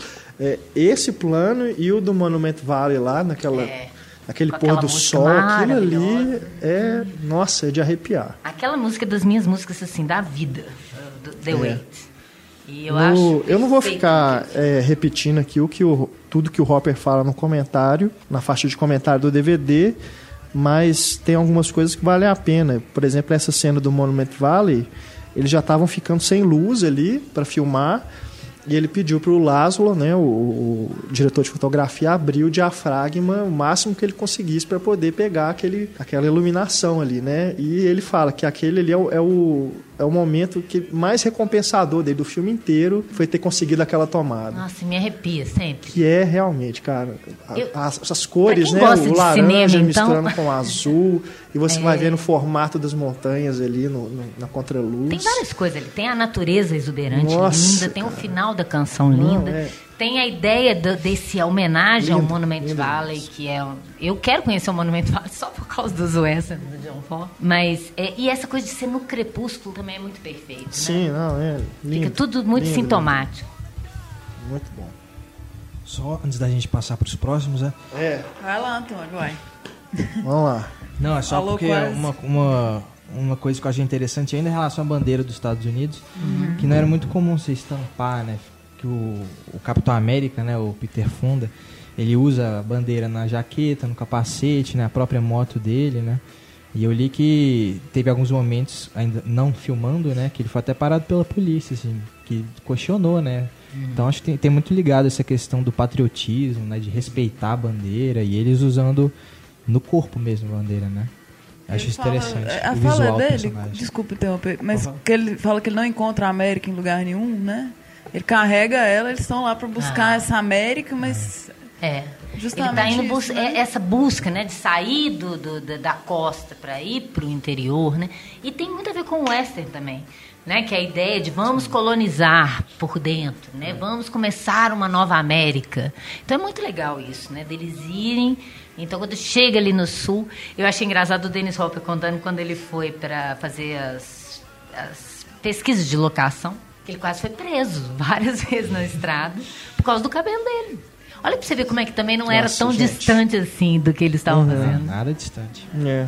E, o, e voltando ao personagem de Jack Nixon, da, que tem um diálogo que eu acho sensacional na prisão, né? Que ele fala primeiro que, que ele fala com os Estados Unidos, os policiais acham que a tesoura vai melhorar os Estados Unidos, né? Que queria Aham. cortar o cabelo dos presos. E ele fala, não, vou ajudar vocês a sair daqui. É, a, a não ser que vocês matarem, a não ser que vocês tiverem matado alguém, né? E aí ele completa, né? Se alguém negro, pelo menos não, né? Tipo, se vocês tiverem matado alguém negro, tem vocês, problema nenhum. não tem É. problema, vocês podem sair, né? E, e ele é um personagem rico, né? Voltando a essa questão do você pode ter dinheiro, você consegue ser livre, É. que ele consegue sair da cadeia e passa um suborninho ali pro policial para não contar pro pai dele, né? Então ele consegue escapar um pouco ali. E é muito legal, né? Porque ele é, é, é simbologias, né? O que você falou do Capitão América, né? Na jaqueta e tal.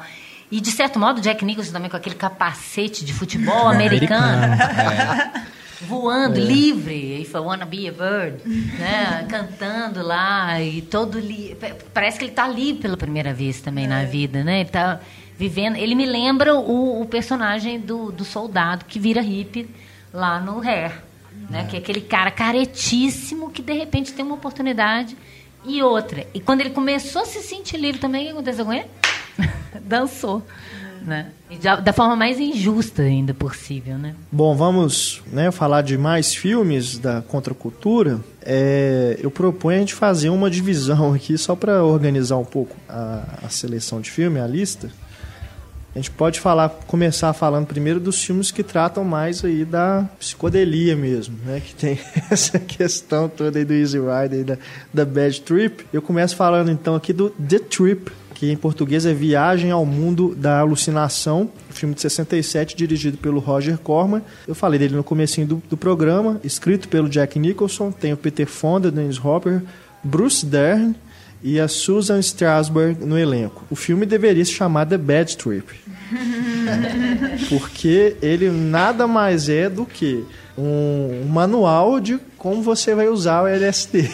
O filme é ruim, tá, gente? É, mas ele tem realmente algumas coisas Tá que curioso, vale a né? pena assistir. é. O Peter Fonda, ele é um, tipo um produtor musical, meio careta e tudo, e ele conhece esse pessoal é, que, que mexe com as drogas, né? O Dennis Hopper faz o contato lá, que vai fornecer, tem a casa, né? Onde vai acontecer tudo, as pessoas vão lá para se drogar, etc. E aí o Peter Fonda quer experimentar pela primeira vez, né? O, ácido. E aí ele toma o negócio e aí, cara, o filme inteiro é aquela sequência do cemitério do Easy Rider. Tô doida pra ver. Sério, tem umas quatro sequências assim, de uns 10 minutos só de daquela montagem rápida, aquelas coisas todas acontecendo, luzes pra lá e pra cá. Assim, não tiro o mérito que eu acho que o pessoal que montou, fez os efeitos especiais e tudo, lembra um pouco 2001, aquela hora da...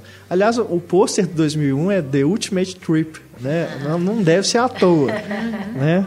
A viagem Aliás, definitiva. também começa muito. Com certeza, 68, né? da mente. Exato. Mas assim, sem a mesma beleza daqueles efeitos da viagem a Júpiter, né? Mas tem uma coisa assim, de parecer que tem um, uma pupila dilatada ali, umas coisas assim. Então, acho assim, o pessoal que fez essas sequências, eles criaram pequenas obras de arte ali dentro do filme, porque tem seu valor estético, é bonito e tal. Mas o filme inteiro é praticamente só você, isso. Renato, cara. Você sentiu mal? Não, assim, é até divertido, porque é engraçado. O problema uma... é que você não tomou o trem, né? É, Aí, não faz sentido, não Exato. bateu, não. aí fica uma- difícil você acompanhar. Aí Você vê um monte de gente doida e você tá lá de É. cara. Aham. Tem uma sequência engraçadíssima que o Peter Fonda ele, ele foge porque ele, ele acha que o, o amigo dele foi morto. Ele tem uma, uma visão assim, né? Uma alucinação que o cara tomou um tiro na cabeça, alguma coisa. Ele foge e achando que a polícia tá atrás dele, porque ele foi, foi ele que matou o cara. E aí ele começa a entrar dentro das casas, entra numa lavanderia. É engraçado demais. E todo mundo tá vendo assim, que esse cara é maluco, né? E ele tá vendo outras coisas, né? Porque ele tá chapado. É, o que me leva também a. Não sei, acho que a maioria das pessoas nunca pensou nisso, mas o Matrix. Ele é quase uma refilmagem desse filme, porque o Neo vai lá, toma a pílulazinha vermelha e vai pra outra Fica realidade e tudo. É, Começa a ver outra outras realidade, coisas, é, é, ué. É, é, é quase isso. Mas então aí, ó, Viagem ao Mundo da Alucinação, do Roger Corman, tá? Não esperem muita coisa, mas, Mas o pelo Roger menos diversão vocês vão ter. O Roger Corman é o pai espiritual de toda essa É, geração da, da nova Hollywood, né? Teve aqui no Brasil recentemente, inclusive. Porque ele é o cara que vai conseguir fazer os mostra. filmes é, com uma inspiração do gênero antigo, né? Os filmes de terror dos anos 30 e tudo, com pouca grana e muita criatividade. Né? Todo mundo começou lá, o Coppola começou, né? O Demência 13, com ele, com- trabalhando com ele, né? O, esses meninos todos tinham feito primeiro filme, filmes com eles, né? E, então ele é uma, um- uma figura fundamental para essa galera. E, e que vai dar chance para esses meninos, né, dirigirem. Porque não é todo mundo que dá, né? Ah, você sabe dirigir, sabe? Porque você tem um monte de gente saindo, formando da academia nesse momento que você não tinha antes. A primeira geração era, era de autodidatas, basicamente, né? Essa segunda geração é uma, é uma geração mais, é que a gente pode falar de duas só, colocando assim, é uma, é uma geração que estudou cinema, ainda que não dentro do, da universidade, de, de cinefilia mesmo, como o Woody Allen fala. Ele não estudou, mas ele era um cinéfilo que ele estudou vendo filme. Né? E tem um outro que se chama Busca Alucinada. É, Psych Out, Psych Out. Muito bom, eu gostei muito dele. Esse é uma. É, ele é semelhante ao, ao The Trip. Na verdade, assim, o Jack Nicholson também escreveu esse filme, mas acabou que tiraram o roteiro dele e ele escreveu só as próprias falas para variar. né? Mas você percebe que no filme tem essa coisa. Tem hora que o eles encontram o cara lá que tá chapado, tá vendo. meio- Parece que tá vendo os, que os É, outros são é um zumbis, terror, né? né? Muito engraçado. Que a mãe tá querendo decepar a mão, né? É basicamente isso. Só que o The Trip é isso ali o filme inteiro, Nossa entendeu? Naqueles tem algumas sequências, né? Eles mostram assim como que o cara fica quando tá é, drogado, né? Quando tomou o ácido. É, a moça também, né? Tem um Mas o filme é muito mais ela. refinado. Tem, Aham. tem um roteiro, né? Tem uma coisa toda. Tudo a ver com Gostei bem mais né? Esse dele. filme, assim, tem muitos elementos. Engraçado que É. o Jack Nicholson até hoje, né? Quando ele foi fazer o- a promessa do champanhe, aquela sequência final, Sim. ele montou aquela É. sequência daquele jeito, né? Ele entrou na sala com o editor, falou com o champanhe, deixa que eu vou fazer. Ele falou, tudo bem, faça. e é sou eu, né? sensacional. Esse filme é dirigido o Psych Out pelo Richard Rush. É de 68. Também tem no elenco a Susan Strasberg e o Bruce Dern, além do Jack Nicholson. Que é a filha do Lee Strasberg. É. o Adam Rourke também, que fez o Hells Angels on Wheels, que a gente vai falar daqui a pouco. Ele tá nele também. Sim. Também com o Jack. Nicholson aí lado a lado. O Jack Nicholson já começa com It's not money, it's life. É a primeira frase dele. Daisy. e ele Então, cabeludo, ele- gente, tocando guitarra. Eu quase morri. Eu falei, meu Deus, eu Ele é tenho o que líder voltar da no banda, tempo. né? É lindo Ele era lindo. Aquelas entradas dele é, é o charme, sempre foi, né? Ele novinho já tinha as entradas. E é maluco, porque ele virou uma personalidade cool no cinema naquela época, mas eles falam, né, nesse livro. Dentro da comunidade de Hollywood também, todo mundo, assim, babava nele. Tudo que ele fizesse, todo mundo achava massa. O, o, o personagem do Nicholson é engraçado. É, se você acompanhar esse filme, depois tem o Five Easy Pieces. né? Cada um vive Cada um como vive como quer. quer. Depois tem aquele do Mike Nichols, O ânsia de, de Ânsia amar. de Amar, né? É, você vai acompanhando a trajetória dele nesses filmes, que ele começa o cara... É o cara bonzinho, Coitado, depois né? ele tem que fazer o Legal. No, nesse filme, no Psych Out, ele tá no meio termo, né? Ele não É, sabe se tá meio ele ali, né? se ele quer ser hippie, se ele é careta Uhum. e tal. Quando chega no ânsia de amar, que isso? Ele é o, o no- demônio. É, né? e antes no Cada Um com, Vive Como Quer. Também. né? Você já odeia Não o cara. aguenta mulher e tudo. Ai, ai, mas no, nesse filme que a gente tá falando, Busca, como é que é? Busca, Busca alucinada. E parece com o título do outro, né? Procura Insociável. É, Sempre uma busca aí. né? Esses títulos em português a gente abstrai. A menina, a protagonista, ela é surda, né, cara? É um negócio maluco Massa também demais. isso. Eu falei no, no- ela é surda, mas ela fala super bem, né? E ela leu, todo mundo falando, É. Só você olhar pra pessoa, ela entende tudo. Ela tem Leitura labial, né? Tem umas coisas meio bizarras. Né? A hora que ela, que ela toma a droga, também que tem uma sequência de alucinação, No né? Que final. ela começa a ver tudo pegando fogo. É, quase morre ali. É. Agora, a, a cena que eu mais gosto é a do ferro velho. Que eles chegam lá e encontram um monte de, de cara, né? de mecânico lá, trabalha, os caras são anti-hippies, né? E tenta, tenta estuprar a menina. E aí o filme vira um filme de porrada do nada, né? Aí o Hells Angels on Wheels. Aí é bem aquilo, o Hells Angels on Wheels. É só porrada e musiquinha, tosqueira. É engraçado bolinha, demais. assim, de é repente eles começam. Pra mim foi a pior cena, Renato. Eu achei ótimo. Achei aquilo. tosco aquilo, mas. É, é legal as alucinações do, do cara, né? O, acho que ele é baterista da É. banda. Aquilo é massa, O que, negro, ele vê né? o, é, que Aham. ele vê o dragão lá, que ele tá matando, aquilo foi legal. É verdade. Esse filme é muito todo flower power, assim, O todo legal é que essa ideia de uso de droga, ela justifica qualquer doideira Exato. que você faça na linguagem. É. qualquer uma. Ah, é o ponto de vista do louco, do cara tá alucinando. E isso, se for pensar, tá desde o Chaplin, lá na sequência que o Chaplin tá na cadeia e Sim. o cara dá cocaína pra ele cheirar, ele espirra. E, e ele sai igual louco. Nunca no cinema mudo do Chaplin você vê uma câmera tão ágil. Verdade. Quer dizer, ele tá acompanhando, ele quer que o espectador se torne, entenda que alguma coisa aconteceu. Porque nem todo mundo, ainda mais naquela época, tinha cheirado cocaína. pra saber como que é. Então, há, há, o, a- o recurso te dá essa sensação. E isso sempre, né? Alguém bebe num filme, né? Você põe a câmera balançando e tal. Então, para essa ideia de vamos fazer um cinema diferenciado, vamos quebrar os cânones da cultura, da sociedade, os cânones da linguagem tradicional, clássica do cinema.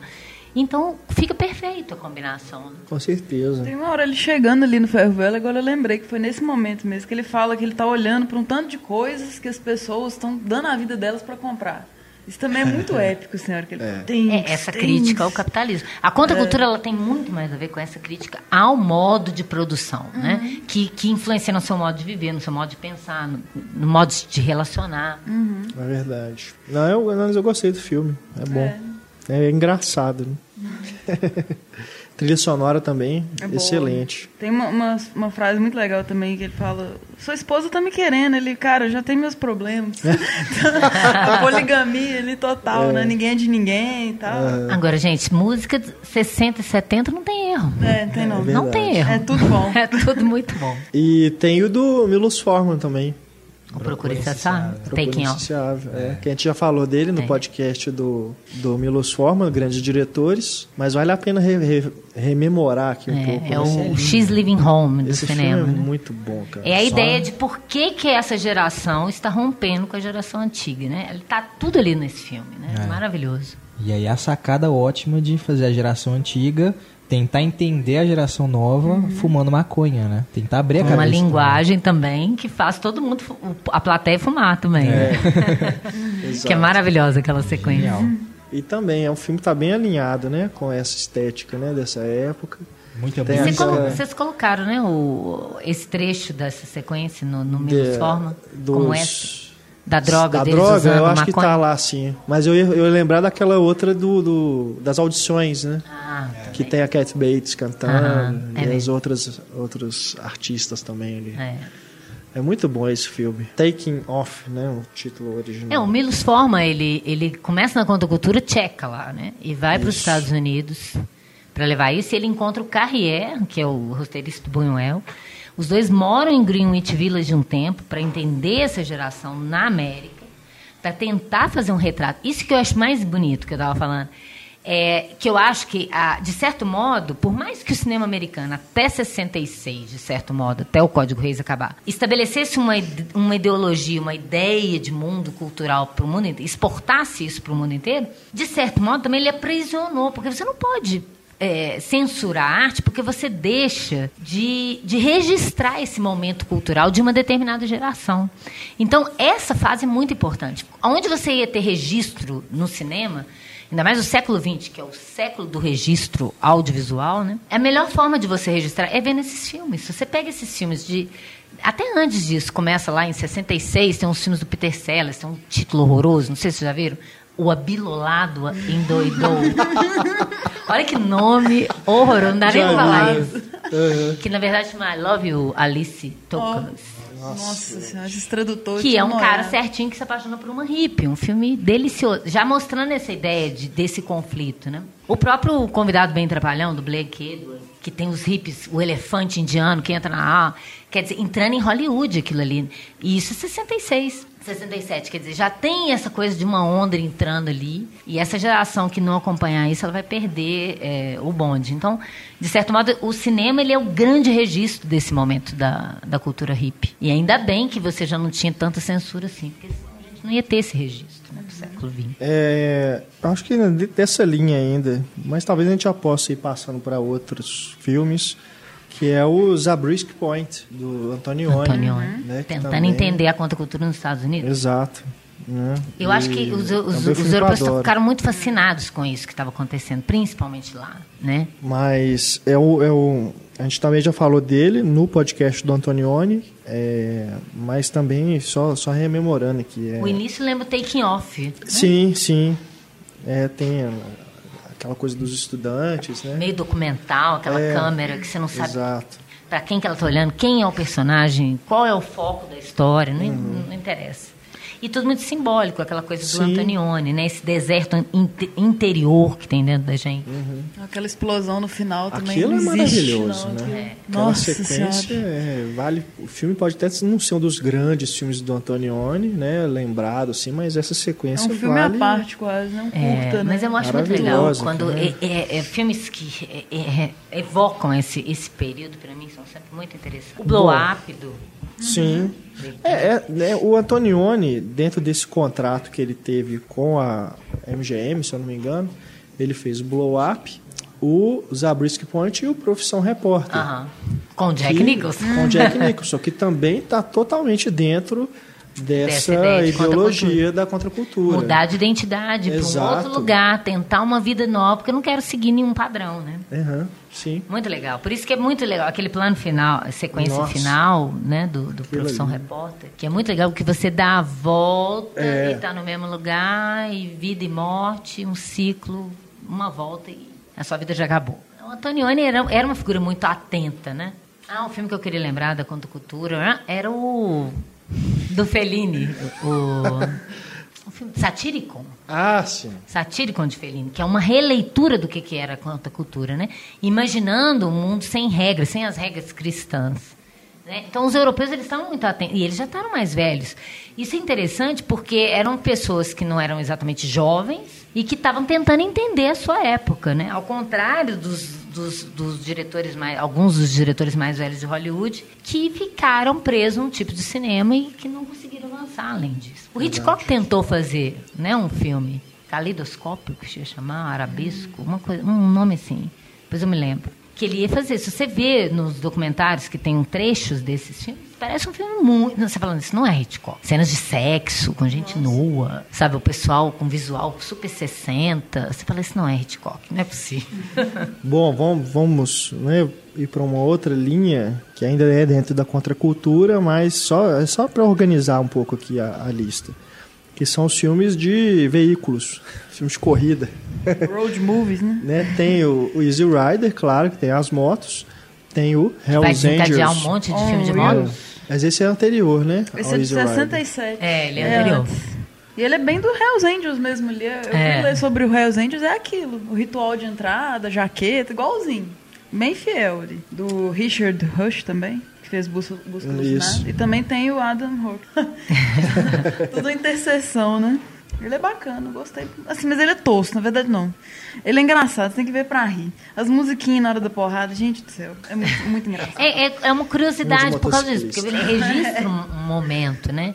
E muito diferente do que Hollywood fazia na, na época, por isso é tão interessante. É importante. É, agora tem uso de carros, o busca. Não, busca não, agora procura. Não. Não, tem É, corrida Corrida contra o destino. Corridas. É, Tem dois. Corrida sem fim. Corrida sem é fim, o corrida. Tulane Black, Blacktop. Isso, Isso. tem esse do Monte Helma e tem o, o Vanishing Point, que Que é o Sarah Tarantino Fia. con- Destino. cita no Esse é o Corrida. Prova de Morte. esse é o sim. Corrida. Sem fim. Contra o destino. Ah, Pô, eu, peraí, vamos, vamos. Corrida contra o destino, Pra- Vanishing Point. Isso. Isso. E Corrida sem fim, Tulane Blacktop. Isso. São dois. Vamos falar os nomes Vanishing originais Vanishing Point. pra gente não confundir, né? Mas é isso. O Vanishing Point Uhum. do Sarafian. Formidável, né? Sensacional. E Lindo, também todo mundo fala, mas por que, que o cara não vai parar? Por que ele não vai lá? É. É, porque é simbólico. Estrada, Tem uma estrada num filme, e isso já é simbólico. Eu sempre falo isso com os alunos. Já começou com simbolismo. A Mia Farrow fala isso no John e Mary. É feito para ser simbólico. Aí o outro é isso mesmo. Eu vi o filme, é isso mesmo. O Kowalski, ele, ele é o último espírito livre do país, né? E você vê, ele é um cara que passou pelo Vietnã, né? Então é muito simbólico tudo que tá acontecendo. E é muito legal o radialista cego, negro, que, que narra essa, essa, essa, essa aventura quixotesca dele. Né? Mais uma vez os rednecks, né? Os Ele rednecks era um invadem, ex-policial, né? É. Os rednecks que invadem o- a rádio, né? E dão- porrada nos negros que estão na rádio. E você tem os homossexuais assaltantes, né? Você tem todo mundo, vários personagens ali da época. E é muito legal essa coisa sintomática. Você tá na estrada, aí ele sai da estrada, ele encontra um casal hippie, aquela mulher nua na moto. É, saiu A da estrada, você saiu do, do- da, da é linha, né, da, da trajetória, você vai alguma coisa à margem, né, que é diferente Exato, daquilo. né? aham. É tudo. É- O simbolismo mesmo, eu falo estrada. isso em cinema, eh, de- descreve literalmente a cena que você já achou o simbolismo. Você sai da estrada, entra numa outra rodagem que não é uma rota exatamente, à margem da estrada e tem um casal alternativo lá. E é um, um final que não pode ser outro, que nem do Easy Rider, né? É. Não teria sentido se não fosse aquele É. final. O que, que ia ser? Ele ia chegar, ô gente, ó, beleza, cumpri meu objetivo. Era só isso, era uma brincadeira que eu tava Falou aí. fazendo. Não dá. É, é, é o que o Truffaut falou. Quando você está trabalhando com uma ideia mais simbólica, não existe fim possível, só o fim poético. Não tem como você finalizar o que, que aconteceu, se ele vai preso. Isso não interessa. Se é desde o início uma busca de liberdade que está sendo concretizada com uma imagem de cinema, né? Você não pode dar um fim possível, factual, que isso não interessa. Abre, abre a margem para interpretação do espectador, né? Você Uhum. pode encarar aquilo lá, ele acredita que vai conseguir passar, ou ele realmente viu aquela luz, assim, não, é ali que é, né? É o, é o caminho, Não, ele está muito determinado. né? Enfim, mas, Mas até o engraçado, aberto. que nesse sentido. Eu acho lindo. Eu também.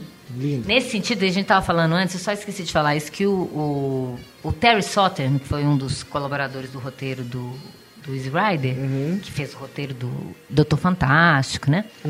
Ele, que era um cara genial, ele fala que o Dennis Hopper e o, e o Peter Fonda não queriam que eles, os personagens morressem no final. Porque eles queriam que eles acabassem um filme chapliniano, eles seguindo na estrada com o pôr do sol no fundo, assim. Não faria o menor sentido. Porque não é essa a questão, É. se eles vão ser felizes, se não vão. ah, Não interessa. Interessa é, é concretizar a ideia. né? Verdade. Que tem a ver com esse filme. Eu acho que é o, é o, é o que mais dialoga, assim, desses filmes com o É. Easy Rider nesse sentido. E tem a questão das drogas também, né? É. Que se no Easy Rider era maconha, nesse é a speed, né? Que eles Aham. falam anfetamina e tal. Uhum. Que tem tudo a ver o cara pisar no acelerador tomando speed. Exato. Agora, eu não, eu não. Ele é de que ano? Vocês têm- 71. 71. É o mesmo ano do Corrida Sem Fim, né? É. Mas tem outros filmes que me lembram principalmente pela questão do locutor de rádio. Você tem o Louca Escapada do Spielberg, Aham. né? Que também tem essa Que questão é o- da mídia é o acompanhando único aquele filme do casal. Spielberg nessa direção também. É, eu acho que é 73, Quatro, é. né, por aí. Tem o Comboio do Sam Uhum. Peckinpah, que também é, é o mesmo... É, É do Franklin, do, não, do é porque, Exorcista? não, é porque o do William Fried, que é o Comboio do, ah, Medo. do medo. É, desculpa, Comboio é dos caminhoneiros Tá, tá, mesmo, tá. do É do Peckinpah, Peckinpah? é, que também tem essa questão. Eles estão ali indo, fazendo uma fila de, de caminhões e é, é bem contra a cultura também. Aham. né? Você assistindo ao filme lembra também essa questão do Vanish Point. É o Chris Christopherson e a Ellie McGraw. Isso, isso, isso. Excelente. É, e aí, aí só zoação mesmo. Need for Speed recente, por incrível que pareça, também você pode fazer uma ligação, porque o cara tá ali naquela corrida, né, sem né, meio veloz e furioso, aquela coisa, e o Michael Keaton fazendo o locutor também que acompanha. Mas é só na brincadeira mesmo. Mas lembrando, é o Michael Keaton. Need for Speed é a adaptação de um jogo de videogame. Ah, outro, tá. É um filme recente, é filme do ano passado. Então, assim, ele era um bebê. É um filme horrível. um filme horrível, muito ruim. Mas, então, eu só lembrei por causa jogo disso. é legal. Mas porque o, eu tava eu fiquei, fiz uma ligação com isso, porque você pega esses filmes que os caras estão ali apostando corrida na estrada, eu tenho certeza que quem criou esses jogos, Need for Speed, o esse Forza, né, mais recente aí do Xbox, com certeza eles viram esses filmes, se inspiraram aí nessa cultura de filmes de carro dessa época.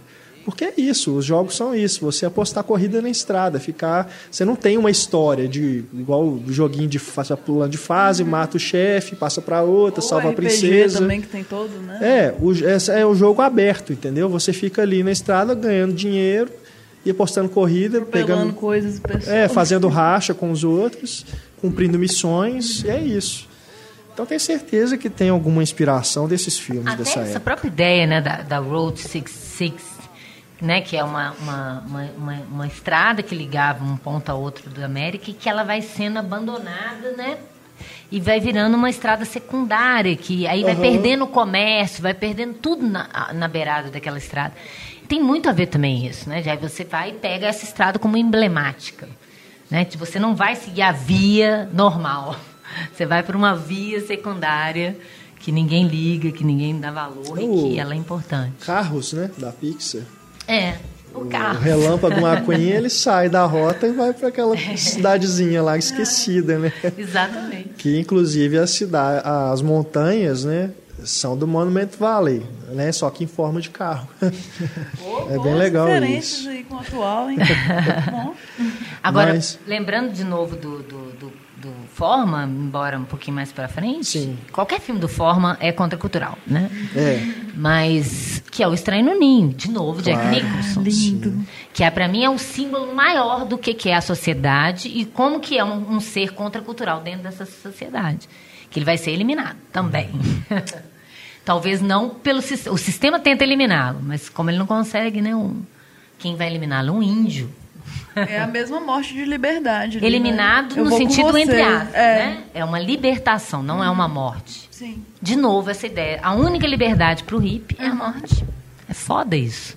Triste de constatar. Por isso que tem esse, carrega esse tom melancólico. Porque, no fundo, você sabe que aquilo não vai dar certo. É utópico demais, né? É um mundo muito cheio de gente. Tem 50, pelo menos, por cento da população de É, gente colocar medíocre. os loucos ali, igual o alienista faz, né? Sociedade normal e os loucos. Mas não, quem que é louco, na verdade? Conservador ou que age de acordo com o instinto, por exemplo? Não, quanto mais conservador, mais, mais preocupado com as leis, com a ordem e tal, mais violenta essa pessoa se torna. né? Ela não abre a cabeça para o novo, ela não dá chance para as pessoas serem diferentes, para essa liberdade individual.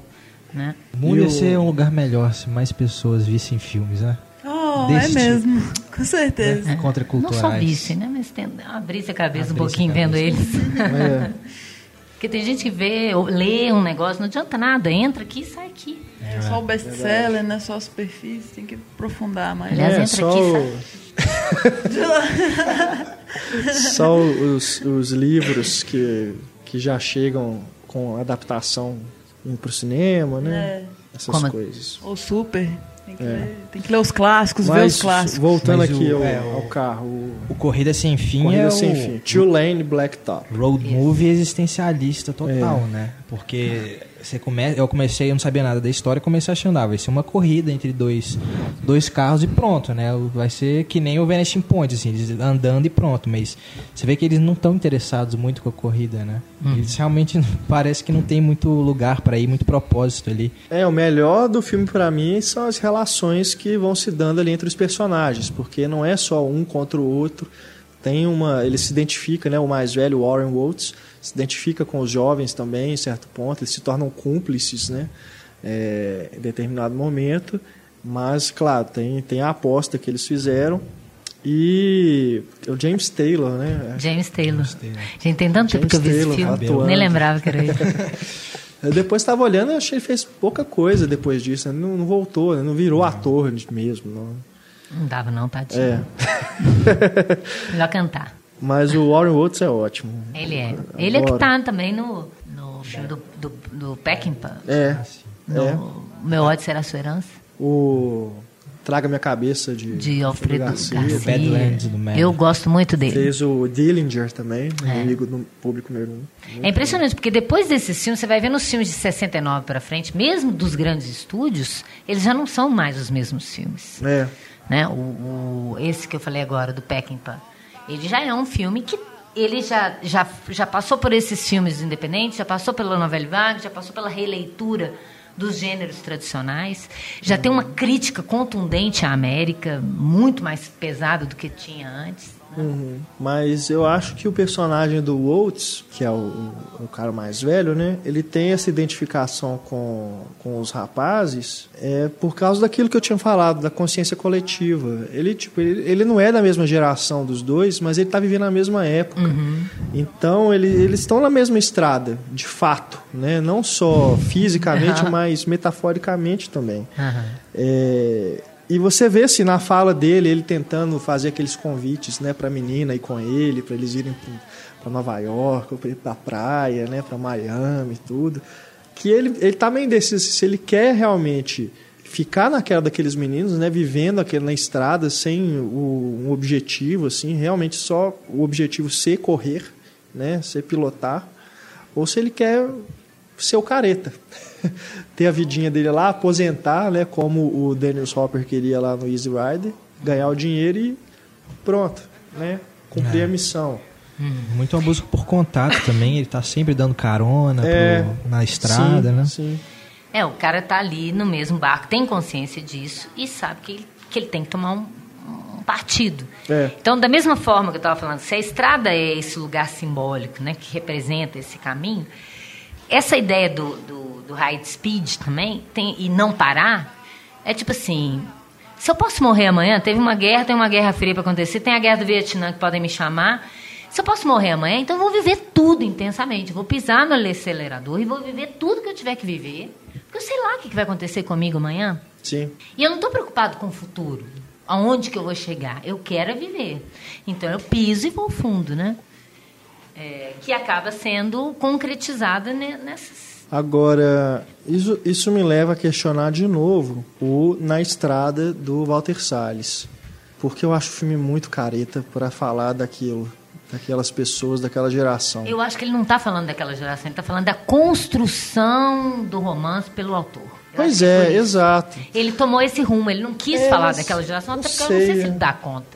É porque assim, você, vê eu nesses gosto. filmes da, da, da, dessa época da contracultura, você sente uma honestidade neles que você não tem em filmes como Na Estrada, que não você vê que é uma visão mais, do Por mais que a gente admire, isso não existe mais. Assim, é, tá, eu não quero nem assim ter uma é, parecer que eu estou com birra do Walter Salles, não, não, mas é porque me parece assim que é uma visão burguesa daquela situação. Uhum. Entendeu? Não, tipo, entendi. aqueles caras são os ídolos do Walter Salles, aí ele romantiza aquilo, transforma os caras num mito e você não sente que aquilo é verdadeiro. Uhum. Tudo bem, é, aquilo ali, a geração beat é, é o berço, né? Do que vai se tornar, que viram os hippies e tudo. É o berço, é o começo, uhum. é anterior. Mas mesmo assim, cara, sabe, eu esperava muito mais assim do filme, por ser esse filme, por ser aquele material e aquela geração. E a Ele mesma coisa o outro filme. Coppola. É, que seria, né? A ideia original. Ele acabou É. sendo só o produtor, né? Mas enfim, mas o- aquele outro filme que a gente comentou aqui no podcast também, o Kill Your Darlings, Versos de um Crime, né? Que também fala dessa geração. É a mesma visão, sabe? Você tem uma visão assim de alguém que vê aquelas pessoas como, sabe? Não é, é diferente quando você pega esses filmes que os caras mesmo estavam fazendo, estavam fazendo chapado, estavam fazendo drogada, eles estavam vivendo aquilo ali. Mas eu acho que é exatamente Né? isso. Isso reflete que é uma visão posterior, é, fria, refletida. É o que, que é exatamente? Acabou a geração hippie, vem uma geração careta. Vem os yuppies, que vão se mergulhar cada vez mais no dinheiro e nas drogas, né? Porque vão pular da, da, da maconha para cocaína. Né? O químico na veia fudido. E é, o negócio é ganhar dinheiro. Então eu quero ser jovem com dinheiro que é um horror, é a destruição total do ideal, do ideal hippie. Né, que tem a ver com aquele filme que eu falei do, quando a gente falou dos super, subestimados. Sim. Que eu falei do, do reencontro. Né, que é o filme que fala sobre isso. Né? Essa geração que se desencantou quando acaba o movimento hippie. O que, que ficou no lugar? E o pior é assim, para quem já era careta e quem continuou com a cabeça fechada, não vai alterar muito, mas para quem era hippie deve ter sido terrível. Você imaginar que no passado você tinha um ideal e que você abraçou um outro completamente oposto. É. E sua vida seguiu por ali. né? Então eu acho que é complicado de. É a geração Wall Street, né? Do Oliver Stone. Uhum. Pega o Lobo de Wall Street agora do Scorsese também. O Forrest Gump, ele tem uma cena muito legal, porque ela, a menina é do movimento hip, né? Lutou contra o Vietnã, tocou nua para tocar folk e tal. E depois ela se torna yup cheiradora de cocaína É. e fica naquela bad. Ali ela fica na bad nos É. anos 80. Aquela menina representa esse sonho para mim. Aquele personagem, ela representa esse sonho que não deu certo. Uhum, E vai morrer de AIDS verdade. né? Que vai, começa com uma, uma hippie idealizadora e termina com AIDS, que é, É. o, o final da, da, da viagem ruim dela. Mas tem o outro lado também, só para não ser injusto, porque o filme Corrida Sem Fim, o Tulane Blacktop, ele me lembrou, não só ele, né, outros filmes da época também, nessa linha. O- um filme brasileiro, tem algum, poucos anos, se chama A Fuga da Mulher Gorila. Que o nome dele é extenso, né? Fuga da bunda, não sei o que, da mulher gorila. Mas ele é mais conhecido, resumindo, A Fuga da Mulher Gorila. Que me desculpem, o nome da- dos diretores me fugiram aqui agora, não estou lembrando. Mas tem esse espírito, entendeu? Então, se você pegar alguns outros filmes é, independentes brasileiros recentes, você sente que eles estão indo mais nessa direção, dessa época. Não, não diria que eles estão querendo remontar, recriar nada, não. Mas você sente que tem essa coisa, essa verdade, essa honestidade. Quer dizer, eles estão colocando ali os personagens é, vagando pelo filme, né? Não tem aquela coisa da historinha, da narrativa certinha. O filme vai acontecendo, a narrativa vai surgindo como ela surge na vida das pessoas. Então, assim, é possível, né? É possível fazer aquilo, ter, ter, ser- levar essa sinceridade para os filmes da forma como acontecia lá naquela época. Eu não acho que isso perdeu totalmente, não. Eu acho que você querer referenciar aquela época, fazer filmes daquela época, tentando emular uma mentalidade igual, você não vai conseguir. Mas eu acho que assim, você tentar fazer uma coisa nova, né, mas tendo pelo menos essa liberdade, procurando pelo menos uma liberdade de espírito para filmar. É, eu é acho que ele tentou fazer fazer uma visão boa. de fora disso mesmo. Ele não quis, ah, porque eu vou falar disso, vou usar uma linguagem que combine com isso. Eu acho que não, ele quis fazer uma coisa mais. Não, você pega Fria.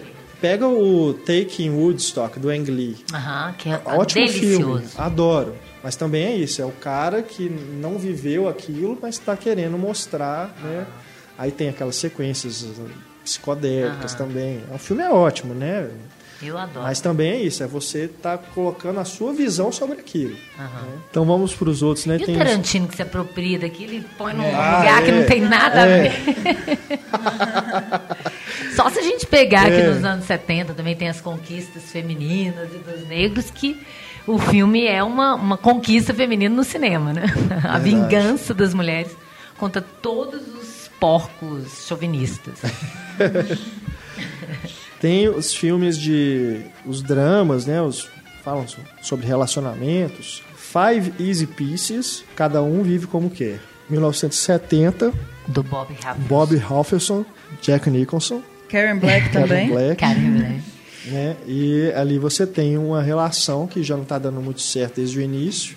Não suporta a mulher. Né? O, o Jack Nicholson fala, não é, não é uma mulher pra mim, né? Não é Não certa combina muito mim. comigo já desde na hora do, do boliche lá, É, né? Mas depois, na hora que ela começa a chorar, ele fala assim: Não, eu te amo, Ele não não consegue abandonar até certo ponto, né? É um É, porque personagem ele que não... quer sair desse esquema, mas ele não consegue.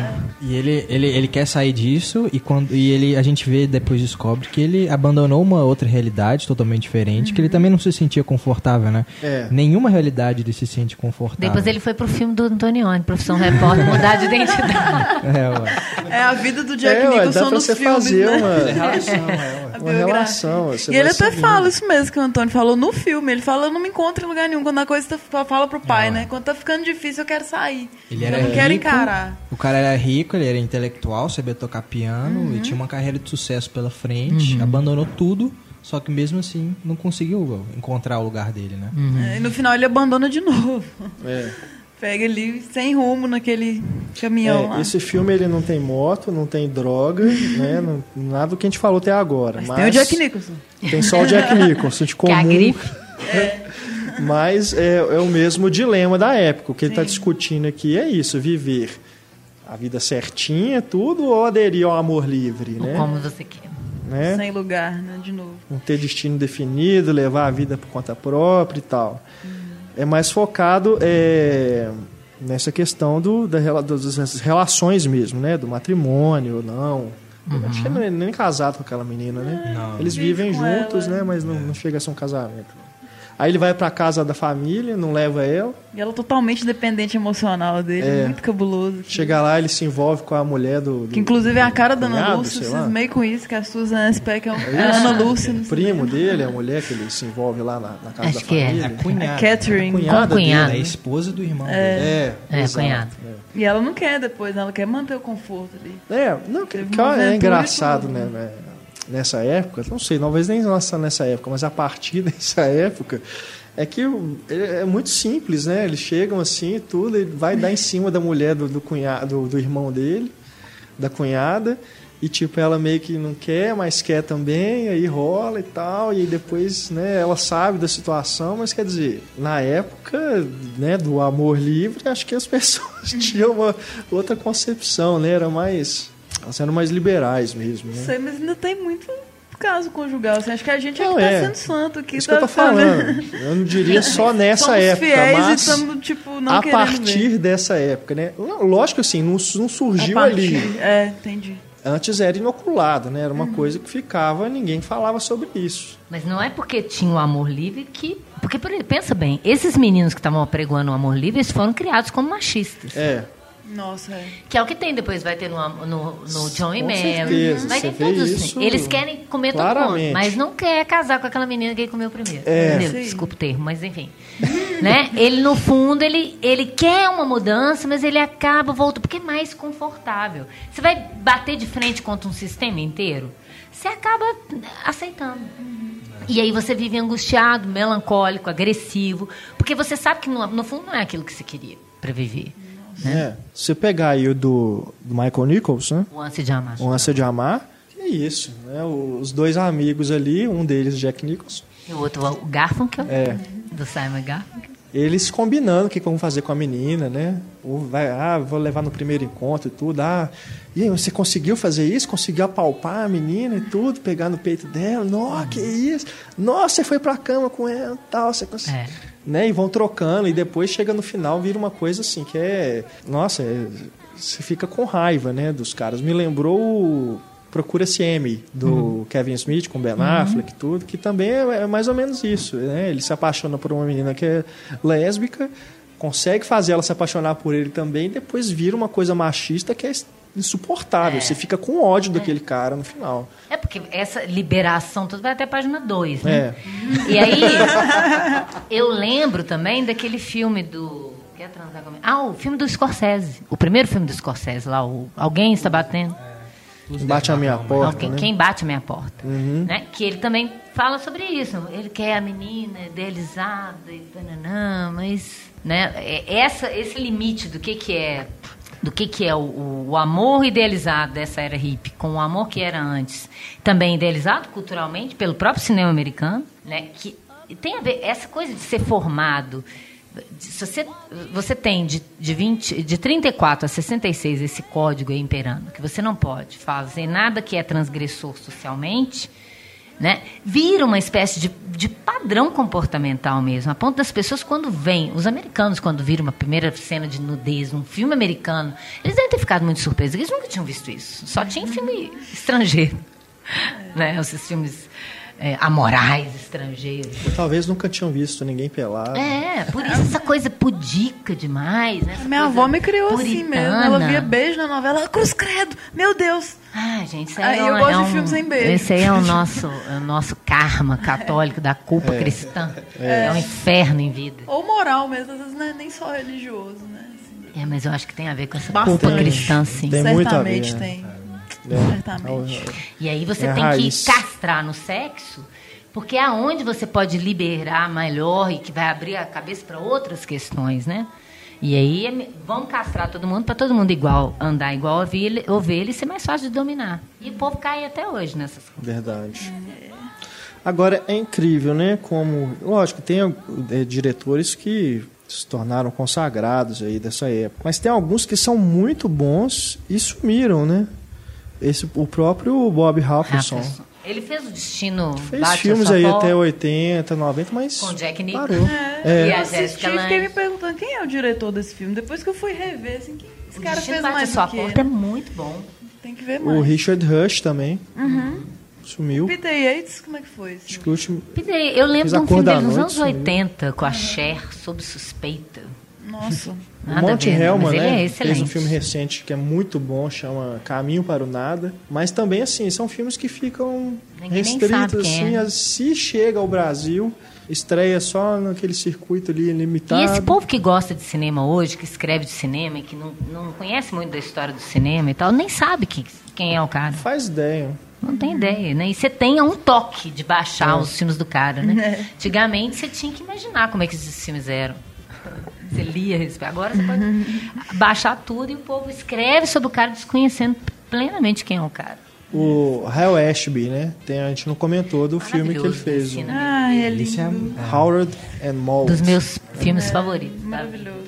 Esse romance improvável. Eles também estão em outra época, né? E ela é muito mais moderna do que Que é um garoto morte. rico, né? Isso que é amor livre, gente. Não É. não tem Independente outro da amor sua livre. idade, né? De sobre qualquer Não, e é amor mesmo, não é trepar com todo mundo. Exatamente, é. amor de verdade. Lindo. Não, Só- não, só, não que amor não, não tem a ver com sexo, né? Mas é porque eu tô falando isso. Que amor tem a ver com não só sexo, só. Sim. E esse povo achava que era só, ah, vamos trepar com todo mundo, cinco, seis, É. na cama, quem for. Não é isso. A liberdade de você escolher quem você vai amar, independente da idade, do sexo, do que seja.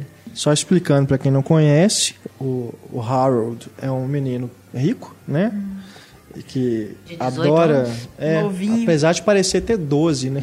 Ele tem uma cara bem e o ator infantil. tinha né? quase 30. É, Nossa, que absurdo, É não impressionante. acredito. É um menino aquilo, não pode ter 30. impressionante. Não, porque- não, no começo você até assusta, porque vai, não mostra a cara dele, né? Aham. Na primeira cena. Ele é Depois que esquisito. Quase você pedofilia, vê assim, assim, então, né? nossa, Não. é uma criança que está fazendo isso. E É muito bonito. é interessante que ele tem o hábito de encenar suicídios, né, pra mãe. Ele tem uma é fixação pela genial. morte, É. que é a vontade de ser livre. É, e a Maud é uma senhora que ele encontra. De 80 anos. Né?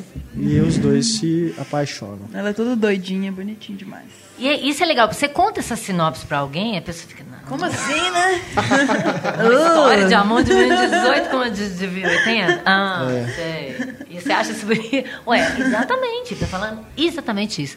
Essa ideia da liberdade do amor, pra mim, nunca foi tão bem concretizada num filme quanto nesse filme. Vai na essência, né? E é uma sensibilidade, né? Um filme doce. É muito difícil, porque eu estou falando, você conta essa sinopse, eu não imagino um executivo de Hollywood olhando. Oi? E ele virou um monte de peças de teatro, assim, durou É. um tempão, né? Até aqui mesmo É chegou. muito Ensina a poético, muito bonito, né? A Ruth Gordon, sensacional, né? Aquela velha odiosa do, do bebê de Rosemary, faz é. uma velhinha tão adorável. Não, nunca tinha ligado é as duas. Meu Deus. É. Gente, mudou minha vida. As músicas do Cat Stevens, né? É um filme muito especial. Mas eu, eu, acho que tem a ver com isso mesmo, Renato. A coisa que era feita no, no fragor da coisa acontecendo tinha uma sinceridade, uma espontaneidade que agora, todo filme que trata dessa época, mesmo que seja tão bom quanto o do Ang Lee, tem uma certa frieza, é olhando de fora com um olhar é. mais crítico. Não dá para ser a mesma coisa. Não dá, né? Eu mesma adoro. Se a gente resolvesse que todo mundo, ah, vamos adotar o estilo hippie, fica falso. É. Não cabe mais. Nós somos, eu sou muito filho dessa geração, com muito orgulho. Eu tive uma fase também. Mas não, sou mesmo. Sou contracultural até o talo, até onde eu puder ser. Mas é, mas existe uma coisa assim, um saudosismo, assim, por mais que retorne. Esse povo fez o Destock 2. Que isso? Que o Destock 2? Eu vi o Easy Rider Você 2. Você podia chamar as mesmas é, bandas é daquela época, se existisse a maioria. É. Já morreu de overdose em 67. Mas assim, mesmo que você chamasse né, o, o, o pessoal e tudo, não é mesmo. Não, não dá para resgatar. É, é o momento mesmo, pulsante ali. É, foi muito espontâneo. Não é um monte de gente, ah, vamos vestir igual hippie, vamos fazer isso, vamos cantar umas musiquinhas, ficar pelado. Não era isso, né? Tem gente que pensa que foi, mas não era isso. É verdade. Era muito espontâneo, nasceu da, da premência dos fatos. E no mundo inteiro, maio de 68. Se você for pensar, era uma coisa pungente no mundo. Essa geração nova não queria que o mundo. E eu estou sentindo falta.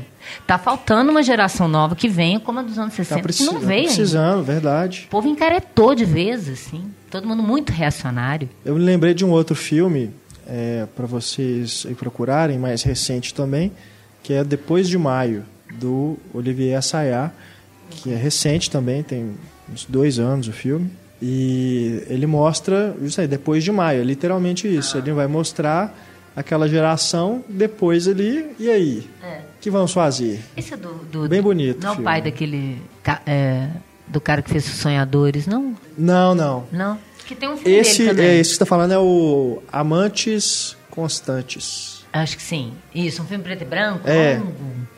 Que ele é lento, Amantes inclusive, porque ele, ele tem te passa três horas de duração. marasmo de e daí? Acabou o maio de 68. E aí? Vocês vão fazer o quê? Exato. Continua o povo no ônibus. É, igual no, no, Sem dúvida, esse. The Graduate. Eu não sei se é Amores ou Amantes Constantes, é mas assim. ele com Ga certeza está. Garrel. Um de. Philip Garrel. Está um, um, degrau acima desse Depois de Maio. Uh -huh. Mas Depois de Maio também não é de se descartar de jeito nenhum. Uh -huh. O filme é muito bonito. Mas é outra proposta, está estética também mas também vale a pena. Também as músicas muito bonitas. E é isso também, é uma visão de alguém de hoje sobre aquela época. Tem essa coisa de dessa frieza que a gente está falando, mas assim como o filme do Ang Lee, também é um filme bem legal de, de ver. Já está disponível, acho que na locadora. Ele é recente. Já que, recente. que você falou de filme recente, um outro filme que me, me lembra desse desencanto do que não aconteceu, apesar dele estar tá falando de uma geração imediatamente anterior à contracultura, que é o final dos beatniks ali, que é o Inside Llewyn Davis. Sim, sim. Que para mim ele está representado ali, aquele menino que não quer seguir um esquema tradicional para virar famoso, ele quer ter a arte dele, quer fazer vivendo mambembemente, né? E tem uma crítica ali, porque para ele viver mambembemente, para fazer e ser livre, ele dá encargo para os outros. Dá encargo para a irmã, dá encargo para os amigos, dá encargo para né, o professor lá da universidade, que é uma crítica também que o, o Milos Forman faz, que tem no Hair isso também, que o, a, a menina com o filho que vai atrás do hippie, que abandonou a família e tal, quer dizer, para eles viver a vida livre deles, sem seguir nenhum Isso esquema, pagando, né? você também sai para trás é. chutando os outros. Então que tem que ter esses dois lados aí muito bem é, pensados, né, e criticados com sem com, com imparcialidade, né? Você falou que todos os filmes do Miles Forman são é, contra a cultura. Eu adoro o povo contra Larry Flint, assim. É, é super contracultural. Né? Até envolvendo a indústria não pornográfica. Não interessa o que, o que você faz é lixo ou é arte, mas você tem todo o direito de fazer. Exatamente. E o Andy Kaufman, né? Andy tem Kaufman. E a Courtney Love. Contracultural. Dentro é. do próprio humor, né? É. É mesmo. É, a gente pode depois fazer programas da contracultura em outras Derivados. épocas. Né? É, não, ca- Em da- outros daqui dá pra lugares. derivar uns cinco temas de podcast. É. Ah, com certeza. A gente até ficou louco na hora de pensar o que, que a gente É, vai priorizar pra- aqui. ah, Verdade. é, focar, né? Mas acho que foi, pelo menos dentro do que a gente selecionou, foi bom demais, né? Ótimo. Paz e amor. Então, É, não gravando. Não gravando. Bom, agradecendo aqui ao pessoal que nos escuta sempre, né? Estamos entrando numa em breve numa nova fase no Cinema em Cena, né? A gente agradece demais a colaboração de todas as pessoas que se tornaram assinantes do site, né? Então, em breve novidades eh, também no podcast. Agradecendo aqui a presença da Ana Lúcia mais uma vez, valeu. Obrigada, adorei. Stefânia Valeu. e Antônio. Valeu. Muito obrigado pela participação, pela presença, pelo conhecimento, pela, pela construção coletiva desse podcast, assim lindo. como No espírito feito contracultural. o Easy Rider. Então é isso, pessoal. Um grande abraço para vocês. Semana que vem tem mais podcast. Até mais. Tchau.